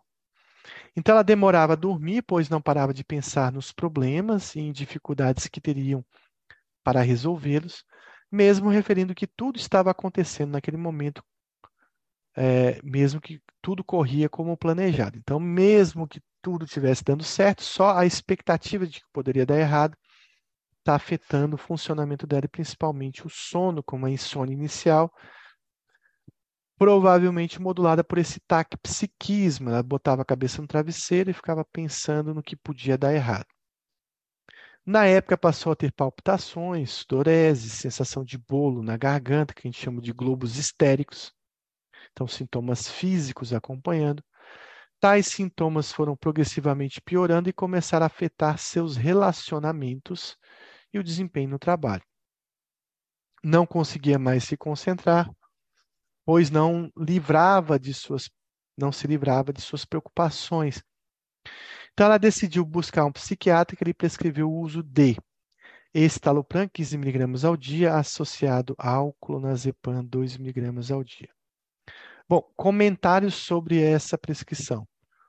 Eu entendi aqui que alguém começou estalopram em 15 miligramas. Para alguém que está sem dormir, com toda essa ansiedade, com certeza isso vai piorar bastante a ansiedade dela.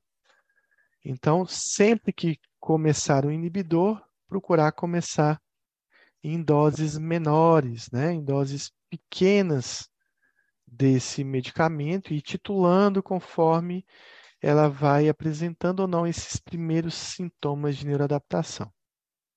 Bom, mas parece que ela resistiu a esse início do estalopram e após quatro semanas a paciente evoluiu com controle dos sintomas apresentados, assim como do prejuízo funcional associado. Então, funcionou. No quarto mês de tratamento, foi iniciada a descontinuação do benzo, talvez um pouco tardio, né? Se ela melhorou em quatro semanas, você poderia devagarinho ir tentando tirar o benzo, nem que não fosse apressado, mas houve uma demora, talvez, nessa descontinuação do benzo. Quando a paciente notou uma reagudização de parte dos sintomas ao concluir a retirada do fármaco. Isso é uma coisa muito notável que a gente vê em psiquiatria, é que quando você passa dois remédios para um paciente, provavelmente os dois remédios estão funcionando de alguma forma em alguma proporção diferente. Quando o paciente melhora muito rápido, começa em quatro semanas de uma ansiedade, e ela toma um ansiolítico tão bom quanto um benzo, a gente pode atribuir que o benzo fez grande papel nesse primeiro mês. Mas é que ela já tem quatro meses, então a gente entende que pelo menos o inibidor da recaptação atingiu talvez o seu pico de ação. E uma coisa importante é, quando se tem dois remédios, em que proporção cada um deles está melhorando, ou tornando, ou fazendo com que o paciente esteja melhor? Então, essa é uma dúvida. E o benzo, ele serve como esse grande termômetro do que está acontecendo no seu tratamento. Então, quando você começa a retirar benzo e o paciente começa a descompensar, você já notou que provavelmente o, o segundo remédio ele não está numa dose suficiente para manter aquele paciente estável. Então, provavelmente ela estava estável por um somatório do efeito do estalopram e do efeito do benzodiazepínico. Então, você vai ter que rever a dose desse inibidor, provavelmente. Então, o médico dela optou por aumentar o estalopram para 20. Perfeito. Tem uma janela terapêutica para o estalopram. Ele notou que 15 miligramas não estava dando certo, ele foi para 20 e isso foi perfeito. E mesmo após 12 semanas de uso, não atingiu o controle total de sintomas ansiosos apresentados anteriormente. Qual é o problema aqui? O problema é que esperar 12 semanas para o estalopram replicar dentro do corpo de uma pessoa é muito tempo, que ele não vai se replicar.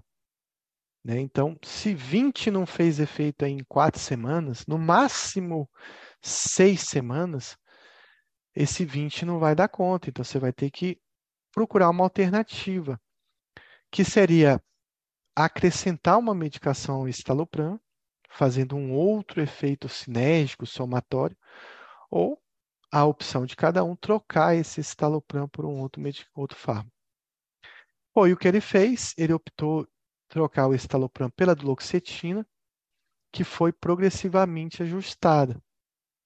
Tendo em vista que o resultado se mantinha semelhante, ele tentou a paroxetina, paroxetina ajustada até maior, as maiores doses sem sucesso. Então, o que, que ele fez? Ele saiu de um inibidor, foi para um dual. Eu basicamente faria uma troca assim também, se eu fosse trocar, mas eu faria a opção pela desvenlafaxina. Pela seguinte razão, a droga que eu conheço mais, eu me dou bem com a desvenlafaxina, a gente tem uma ótima relação. A duloxetina a gente se vê de vez em quando. Aí ah, não funcionou a duloxetina, ele voltou para o inibidor. É, ele deu um passo à frente, deu um passo atrás depois do inibidor. Talvez eu não faria isso. Mas às vezes dá certo, porque às vezes você está usando lá esse talopram de tal marca, e aí você resolve voltar para uma fluvoxamina de marca como Revoc, Luvox, ou você volta para uma paroxetina de uma marca muito boa e o paciente acaba respondendo. Também não quer dizer que um paciente que não que responda ao estalopram, não responda ao estalopram, não possa responder a outro inibidor. Isso pode acontecer, mas tem menos chance de ter um sucesso. Eu acho que ele perdeu um pouco de tempo voltando para a paroxetina, mas tudo bem. Em seguida, ele tentou o uso de venlafaxina associada a trazodona sem nenhuma mudança no quadro relatado. Aí ele foi para um dual e aí fez uma associação com a trazodona. Eu não faria nada disso. Vou te falar o que, que eu faria. Não é regra, não. Eu estou dando só a minha opinião do que na minha prática eu costuma, costumava, costumo fazer. Eu saía do estalopram, eu iria para a desvena, eu colocaria a desvena no máximo que ela tem, e depois, se não melhorasse com a desvena, eu não ia ficar voltando para inibidor, nem voltando para outro dual, eu ia acrescentar mirtazapina. Então, essa seria a minha conduta. Até porque trazodona, para funcionar na ansiedade, você precisa de doses bem altas, talvez 300, 600 miligramas, para funcionar melhor em sinergia com a venlafaxina. Mas foi o que ele optou. Em associação, a paciente mantinha acompanhamento em TCC, realizava exercícios físicos e fazia yoga, que é muito bom para esse tratamento. Mas, considerando as recorrentes tentativas de mudança em seu esquema medicamentoso, a paciente em questão optou, junto ao médico assistente, pela retomada do esquema terapêutico inicial, que foi mantido continuamente. Então, de novo, a paciente volta para o escitalopram. Então, virou uma salada né, de frutas aí nessa, nesse tratamento dela. Né? Então, vai para a duloxetina, volta para a paroxetina, vai para a venlafaxina, põe trazodona junto. No fim das contas, no melhor, ela resolve voltar para o estalopram. Talvez ela tenha tido Lá atrás, inicialmente, ela teve uma boa resposta da combinação do estalopram com o clonazepam. Uma outra coisa que você pode fazer é que se a coisa está demorando a se resolver, eu voltaria para o benzo. Eu voltaria para o benzo para dar uma aliviada nessa angústia, nessa espera do paciente até eu conseguir achar uma solução. Lembrar que tem paciente com TAG muito grave, ele tem pacientes que não vão sair do benzo mesmo.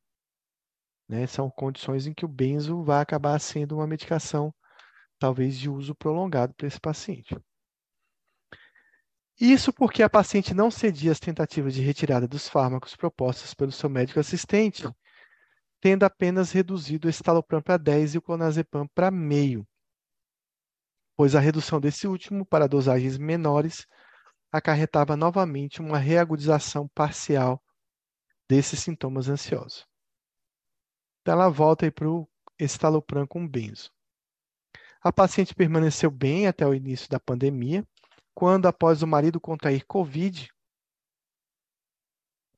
e ter ficado 30 dias internado, voltou a progressivamente relatar os sintomas anteriores, compatíveis com uma recaída do TAG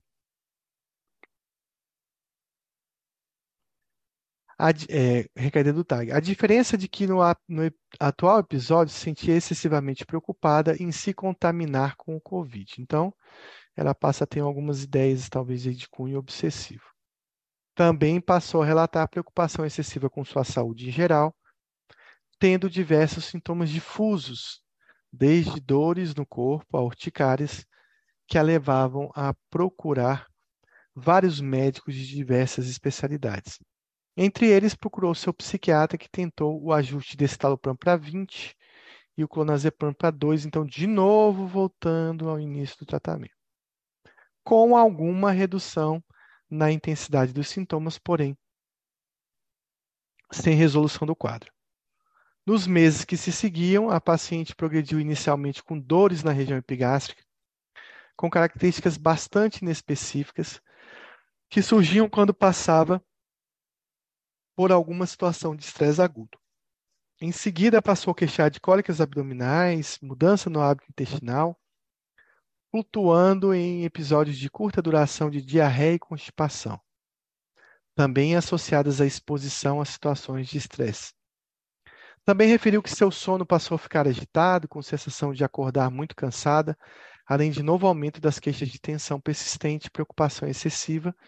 Então, ela vem piorando de novo desse episódio. Referia a medo de estar acometida por uma doença grave, então decidiu procurar um gastroenterologista que, após intensa investigação clínica, diagnosticou com síndrome do intestino irritável e solicitou que retornasse ao psiquiatra para avaliar sua medicação, pois não se sentia à vontade em fazer isso. Graças a Deus, o gastro está certo. Ela procurou então seu médico assistente, porém, como ele havia falecido recentemente, buscou novos serviços.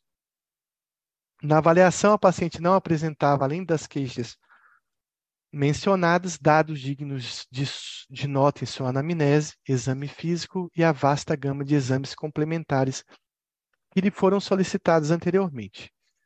Considerando seu histórico prévio de tratamento, optou-se por manter o estalopram de 20 e iniciou-se pregabalina de 25, 75, com ajuste progressivo a cada três dias,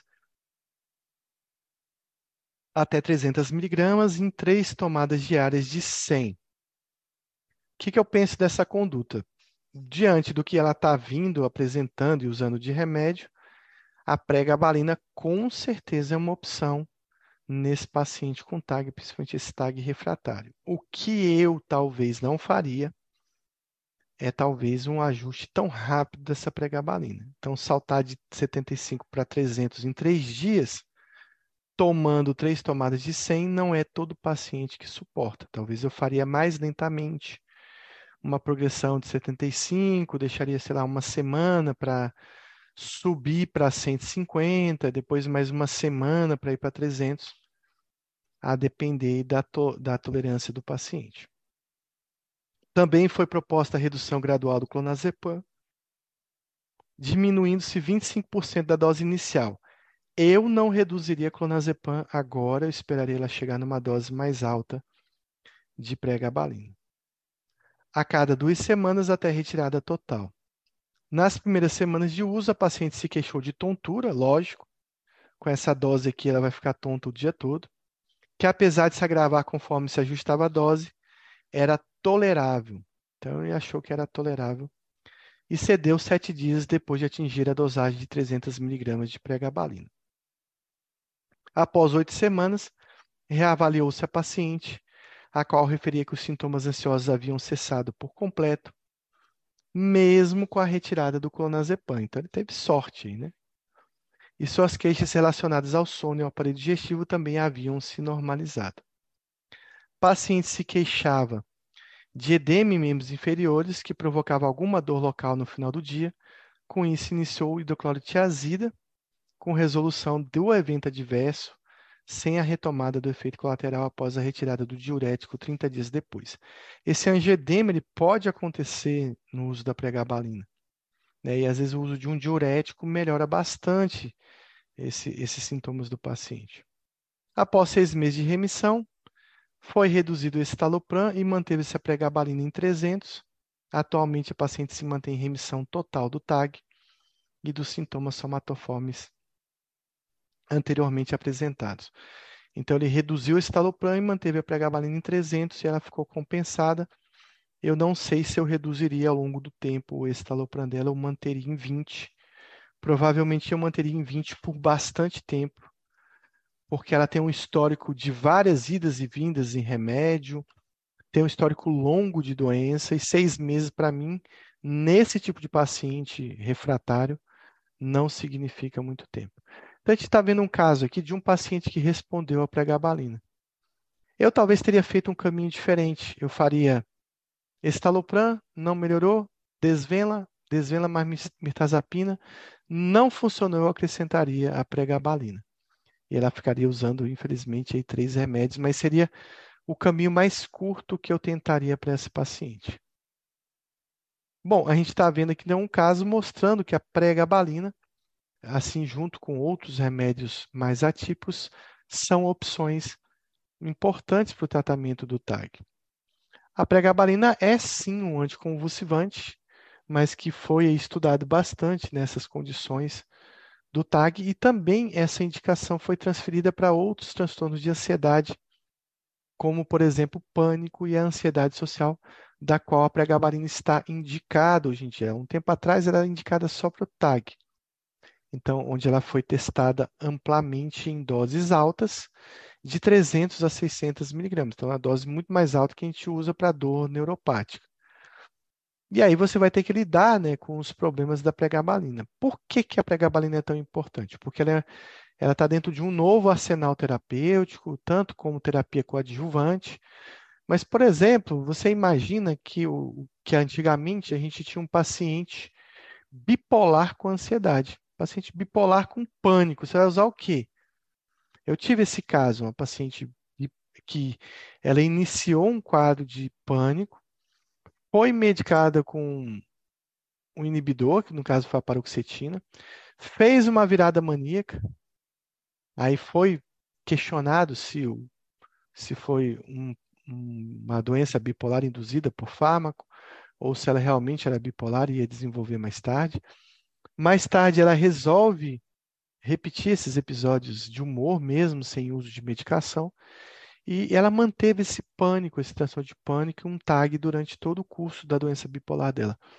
E aí, como é que trata paciente bipolar com inibidor e com dual ou qualquer outra coisa? É difícil, é complicado.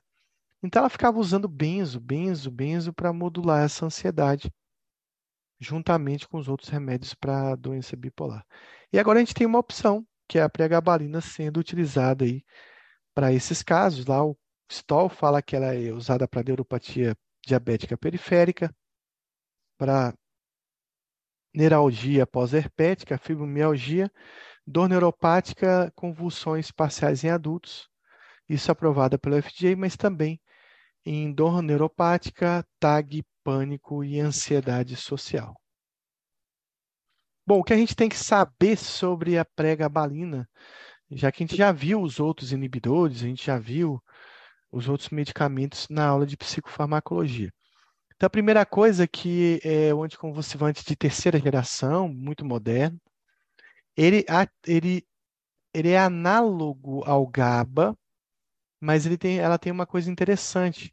Ela não se converte em GABA e não tem propriedade GABAérgica. Então, assim, ela é um análogo ao GABA, mas que vai mexer em canais específicos, canais chamados canais alfa-2 delta. Então, o mecanismo parece ser GABAérgico, mas não é realmente a função da molécula do GABA. O que, que ela faz? O que, que esses canais fazem? Eles diminuem a atividade excitatória cerebral excessiva, eles limpam essa atividade mais excessiva, principalmente em regiões importantes do cérebro, como regiões corticais, na amígdala, está escrito aqui errado, e no cerebelo também. A amígdala é muito importante, e no cerebelo é importante porque aí talvez esteja, esteja relacionado a algumas questões dos efeitos colaterais da pregabalina. Ela tem uma meia-vida de 7 horas, significa que pregabalina é uma, um medicamento para ser utilizado em três doses diárias. Então é importante fracionar a pregabalina para que ela funcione melhor. Ela não tem ligação proteica, ela não tem metabolismo hepático, isso torna a pregabalina um remédio excelente no que, no que a gente espera em relação às interações farmacológicas. Existem algumas recomendações na pregabalina, principalmente paciente com insuficiência renal crônica, está aqui em cima, e principalmente na fase de retirada do, da pregabalina desse paciente, ele pode piorar. Pode ter alguns efeitos colaterais. Também a questão da galactose também está relacionada à pregabalina. Pacientes com DPOC também pode ter mais intolerância à pregabalina e pacientes também em uso de opioides e depressores do sistema nervoso central, a gente tem que ter alerta nesses pacientes. Os principais sintomas são a tontura, é o principal sintoma da pregabalina, às vezes sonolência, uma visão borrada e o angedema, que foi visto até nesse caso, em que a gente pode usar um diurético para modular esse angedema. A pregabalina não é uma medicação muito complicada de se utilizar, mas a gente tem que titular devagar para que o paciente tenha tolerância. Bom, ela tem. A, a, a pregabalina também é importante, porque a maioria dos remédios que a gente usa para TAG e ansiedade acabam mexendo na libido do paciente, e a pregabalina por exemplo, pode ser uma opção para tratar esse paciente com perda de libido. Apesar da vortioxetina ser um remédio mais utilizado para depressão, talvez ela tenha, ela consiga melhorar alguns pacientes com transtorno de ansiedade e ela pode ser uma opção nesse paciente também que tem uma disfunção sexual pelo medicamento. Sempre que eu vou tratar alguém com TAG, pânico, ansiedade social, eu sempre falo que no início do tratamento, muitas vezes, a depender da, da quantidade de sintomas da disfunção que o paciente apresente, às vezes um benzo é bem visto nesse início de tratamento, aliviando imediatamente os sintomas do paciente. Sempre preferi benzos de meia-vida intermediária ou longa, para que incorra menos risco de dependência desse paciente e por ser mais fácil de retirar esse medicamento. Geralmente algum que tem a formulação em gotas lá na frente para você retirar. O Rivotril é o medicamento que eu mais utilizo para pacientes com ansiedade. A vortioxetina não, então a vortioxetina tem algumas características, né? Ela é um remédio de fácil adaptação, de neuroadaptação e também de fácil retirada, por ter uma meia-vida longa. Não vou lembrar, mas eu acho que são 55 horas. Ela também é um remédio que mexe pouco na libido, pouco no sono, pouco nas funções cognitivas, então e não dá sedação. Então, geralmente eu uso vortioxetina como eu uso inibidor, né? Pela manhã, um meio-dia, é, mas alguns pacientes podem se adaptar ao uso noturno da vortioxetina. Como é um remédio que não dá sedação, eu procuro evitar à noite, às vezes até por prejuízo, risco de piorar o sono. Sempre eu utilizo o clonazepam num paciente muito ansioso. Eu utilizo geralmente, apesar de não precisar, é, parece que o comprimido sublingual faz um efeito ali mais imediato depois que ele entra no equilíbrio, então eu acabo utilizando três doses diárias de clonazepam, ou pode ser dose de resgate a mais, ou pode ser o clonazepam quando o paciente se sentir que tem a necessidade de utilizar. Ele é muito bom para manejar os sintomas de ansiedade no início do tratamento e principalmente por tornar a adaptação ao inibidor um pouco mais fácil nesse paciente. Pode usar doses adicionais de benzo? Sim, as doses de emergência ou de resgate são sempre indicadas nesse tipo de paciente. Para quem não quer usar o benzo, né, porque ah, tem medo, é receita azul, não queria tomar remédio de faixa preta, né, de tarja preta, aí a gente pode ter a opção de escalonar mais lentamente o inibidor para que ele não tenha uma neuroadaptação ruim, é uma opção para não usar o benzo. E eu sempre prescrevo o benzo, mesmo que o paciente não queira usar, eu falo, fica com a receita, se você notar que está ficando difícil, você toma. Bom, quanto tempo de tratamento né, desse paciente? Então, existe aí um risco de recorrência nos 12 meses que se inicia o tratamento, que é em torno, aí, depois de 12 meses de tratamento, existe um risco de 25% de recorrência, e esse risco vai aumentando, né, de, da doença voltar, digamos assim, conforme o tempo vai passando. E ele chega a 80% de recorrência no TAG em 24 meses após a retirada do remédio. Eu entendo o TAG como uma doença mais crônica, talvez até que a depressão, então eu procuro prolongar o tratamento a, naquilo que o paciente consiga resistir ou, ou, queira tomar essa medicação. É sempre uma discussão com o paciente. A taxa de remissão dos transtornos de ansiedade, elas são nesse nível. Então, na ansiedade social, você tem 37% de taxa de remissão completa. No pânico agorafobia, você tem 48%. E a boa notícia é que o TAG é uma doença com bastante remissão. Em torno de 56% dos pacientes remitem com o, o quadro, com o uso da medicação. Só perde para o pânico sem agorafobia. É claro que quando tem agorafobia, esse é um transtorno bem grave, com, com mais refratariedade, então vai ser mais difícil de tratar. Aqui. Acho que é a mesma coisa. Não entendi aqui não o título, mas deve ser uma outra coisa que eu queria falar. São opções utilizadas no tratamento do TAG exceto fluoxetina, venlafaxina, carbamazepina, amitriptilina ou clonazepam.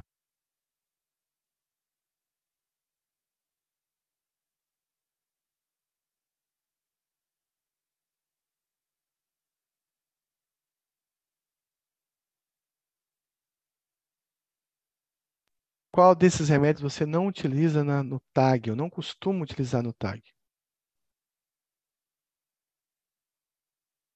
Então, os anticonvulsivantes, exceto a pregabalina, são remédios pouco utilizados no TAG, né? Então, a carbamazepina quase não se utiliza. São opções utilizadas no TAG, exceto. Então, de novo, eu vou até passar essas questões, mas a gente lembrando que a gente já tinha uma questão parecida que o ácido valproico também não é uma medicação tão importante assim no TAG. Não sei que ele tenha uma comorbidade que exija, né? São opções utilizadas no TAG, exceto. Hum, aqui. Eu vou deixar vocês responderem. Maprotilina, clordiazepóxido, quetiapina, paroxetina ou pregabalina. Qual desses vocês não passariam para o paciente ansioso?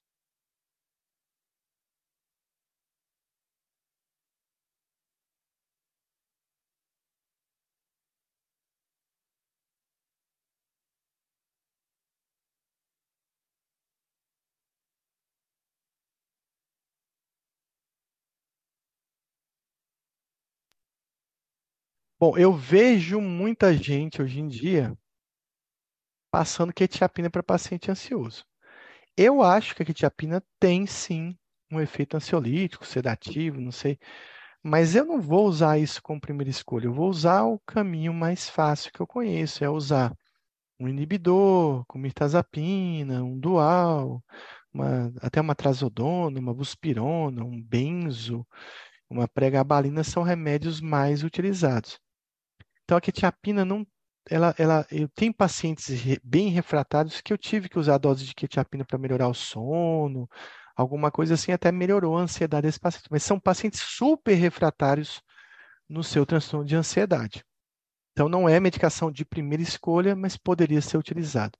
A maprotilina, para quem não sabe, é o diomil, que é um tricíclico, então pode, poderia ser utilizado. Clordiazepóxito, para quem não sabe, é um benzodiazepínico de meia-vida longa. Então, a resposta aqui, dentre todas, como tratamento de primeiras opções, eu não usaria a quetiapina. Segundo o são as melhores opções utilizadas no tratamento do TAG, exceto. Também vou responder essa. Bom, o Kaplan tem essa questão toda que às vezes ele está desatualizado, então ele não coloca, por exemplo, no Kaplan na edição nova, não coloca muita coisa sobre a pregabalina, mas é claro que pode ser uma desatualização dele. Hoje a pregabalina ganhou bastante espaço no tratamento do TAG. A taxa de recaída nos primeiros 12 meses após tratamento do TAG é pequena, mas a gente sabe que o paciente lá na frente vai recorrer muito mais desse transtorno de ansiedade, em torno de 25% nesses primeiros 12 meses, mas as taxas vão aumentando ao longo do tempo na recorrência. E aí a taxa de recaída em 24 meses pode atingir taxas próximas às 80%, 75% de recaída desse paciente. Então são taxas altas, mostrando que o TAG tem um componente de de ser crônico, né? São as principais técnicas de TCC utilizadas no TAG: terapia de exposição e prevenção de resposta, biofeedback e relaxamento, abordagens de conflitos inconscientes, exposição progressiva a situações fóbicas ou abordagem de crenças falsas e catastróficas envolvendo sensações corporais.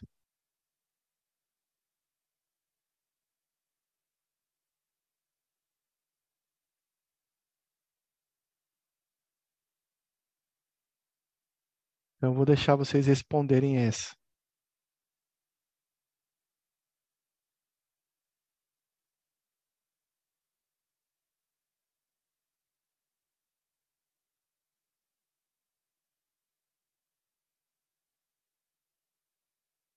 Bom, ninguém respondeu, eu vou dar a resposta. Terapia de exposição e prevenção de resposta. Toque. Expõe o paciente ao conteúdo que gera obsessão e previne a compulsão à resposta do paciente. Biofeedback e relaxamento, é o que a gente utiliza mais no TAG. A abordagem de conflitos inconscientes tem a ver com transtorno de personalidade, depressão, um monte de coisa, tem mais cunhos aí psicanalíticos não é muito bom para o TAG. Exposição progressiva a situações fóbicas a gente usa na fobia social e a abordagem de crenças catastróficas e falsas em relação às sensações corporais a gente utiliza junto com o biofeedback, principalmente no pânico. Então, a terapia mais indicada são as terapias de biofeedback e relaxamento para esse paciente. Vamos prestar atenção, então, às recomendações de ansiedade generalizada, segundo a fonte aí do Katzmann, 2014, lá no livro de clínica psiquiátrica da USP. Aí ele coloca aqui, ó, primeira linha para TAG, agomelatina. Nem aqui, nem na China, nem na Sibéria. Eu não vou passar agomelatina para um paciente com TAG com primeira linha. Então, o Valdoxan investiu muito para estar tá aqui nessa primeira linha. Do resto, eu concordo. Duloxetina, estalopram, paroxetina, sertralina. Aí ele coloca como segunda linha. Olha que interessante. Ele bota a fluoxetina e a mirtazapina lá embaixo, na terceira linha. Ele bota o citalopram aqui na primeira linha, que é o inibidor. Ele coloca o citalopram aqui embaixo. E ele bota o que aqui, ó, na frente da fluoxetina e da mirtazapina e do citalopram? Benzos bupropiona, buspirona, outro benzo, um antistamínico, outro tricíclico, outro benzo, quetiapina, vortioxetina, né?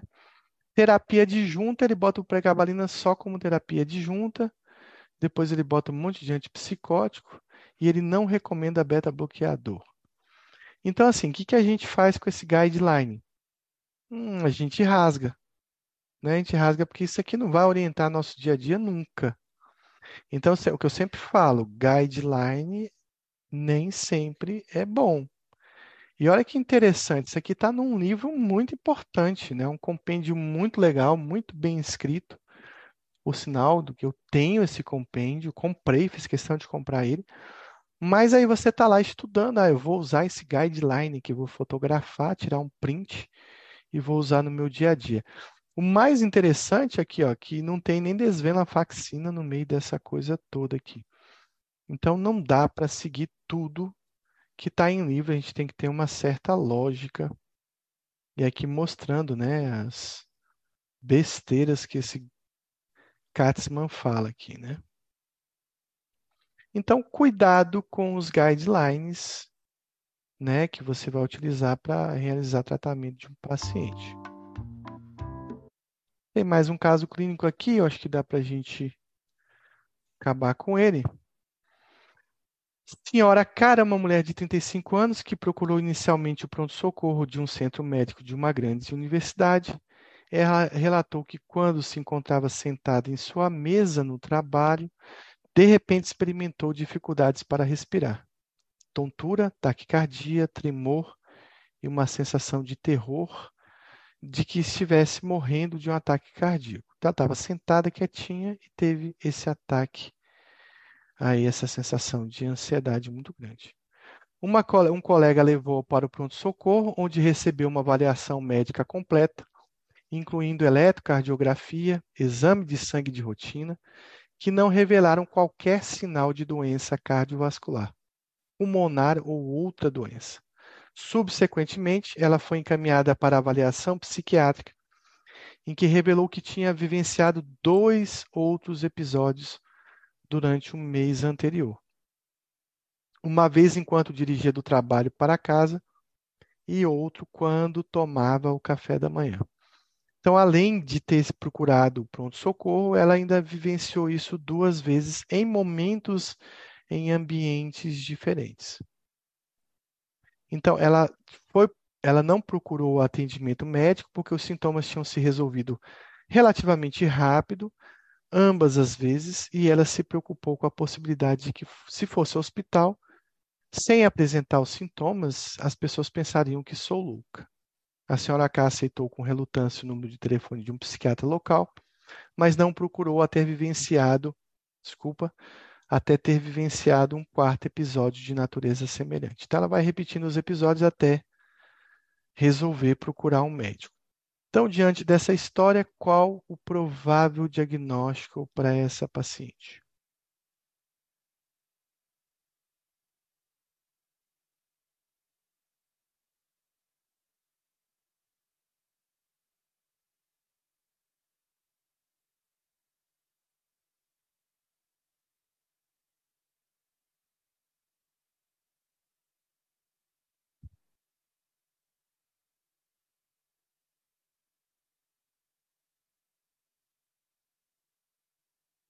Então, responder o transtorno do pânico sem agorafobia. Então, vamos ver aqui essa história. Uma mulher de 35 anos, jovem, né? Mulher que tem mais chance de transtorno de ansiedade.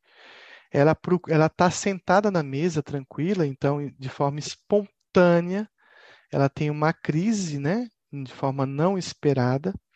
Essa crise é acompanhada de uma descarga simpática muito intensa que parece um ataque cardíaco, tem um medo né, dessa, desse, dessa crise, com taquicardia, tontura, dor torácica, dispneia.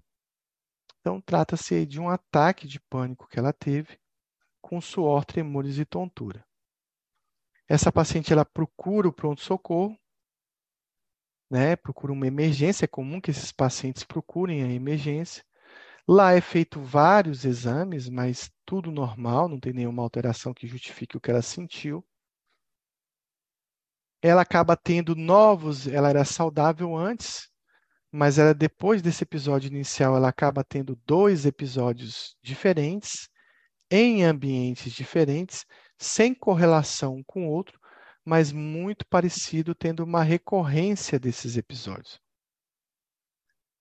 Uma coisa interessante é que esses episódios resolvem rápido, geralmente eles têm duração de 10 a 40 minutos.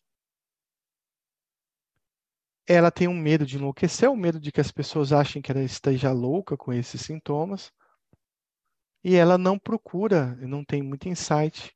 Só depois que ela tiver vários episódios é que ela vai ficar com medo desses episódios e procurar um tratamento. Então, diante disso, é uma jovem saudável, com ataque que parece um ataque cardíaco, espontâneo, rápido, cheio de sintomas de descarga adrenérgicas, recorrentes, que geram um certo medo progressivo no paciente das consequências desses ataques. No, nesse caso, um paciente que até tinha pouco insight, mas que pode desenvolver insight de que aquilo não é normal ao longo do tempo. Então, o diagnóstico para esse caso é um caso de transtorno de pânico sem agorafobia. Isso para a gente saber que é o tema da nossa aula, falar sobre ataques de pânico e transtorno de pânico na semana que vem, na terça-feira, nosso dia normal.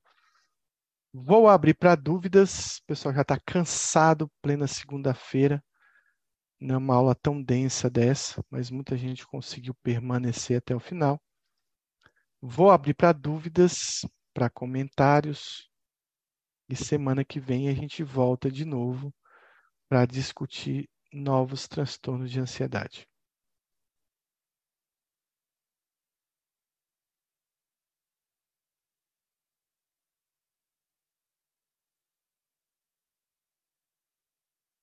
Espero que vocês tenham gostado. Semana que vem a gente traz novas informações aí sobre pânico, agorafobia, fobia específica.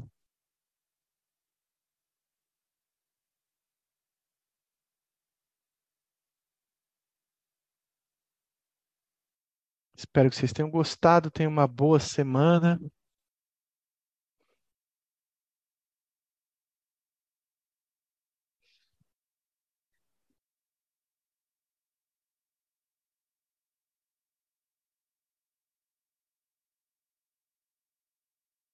Então, acho que não tem dúvidas, até semana que vem a gente volta. Acompanhe aí durante a semana as questões lá no Instagram do PrEPSIC. Boa noite a todos, bom descanso.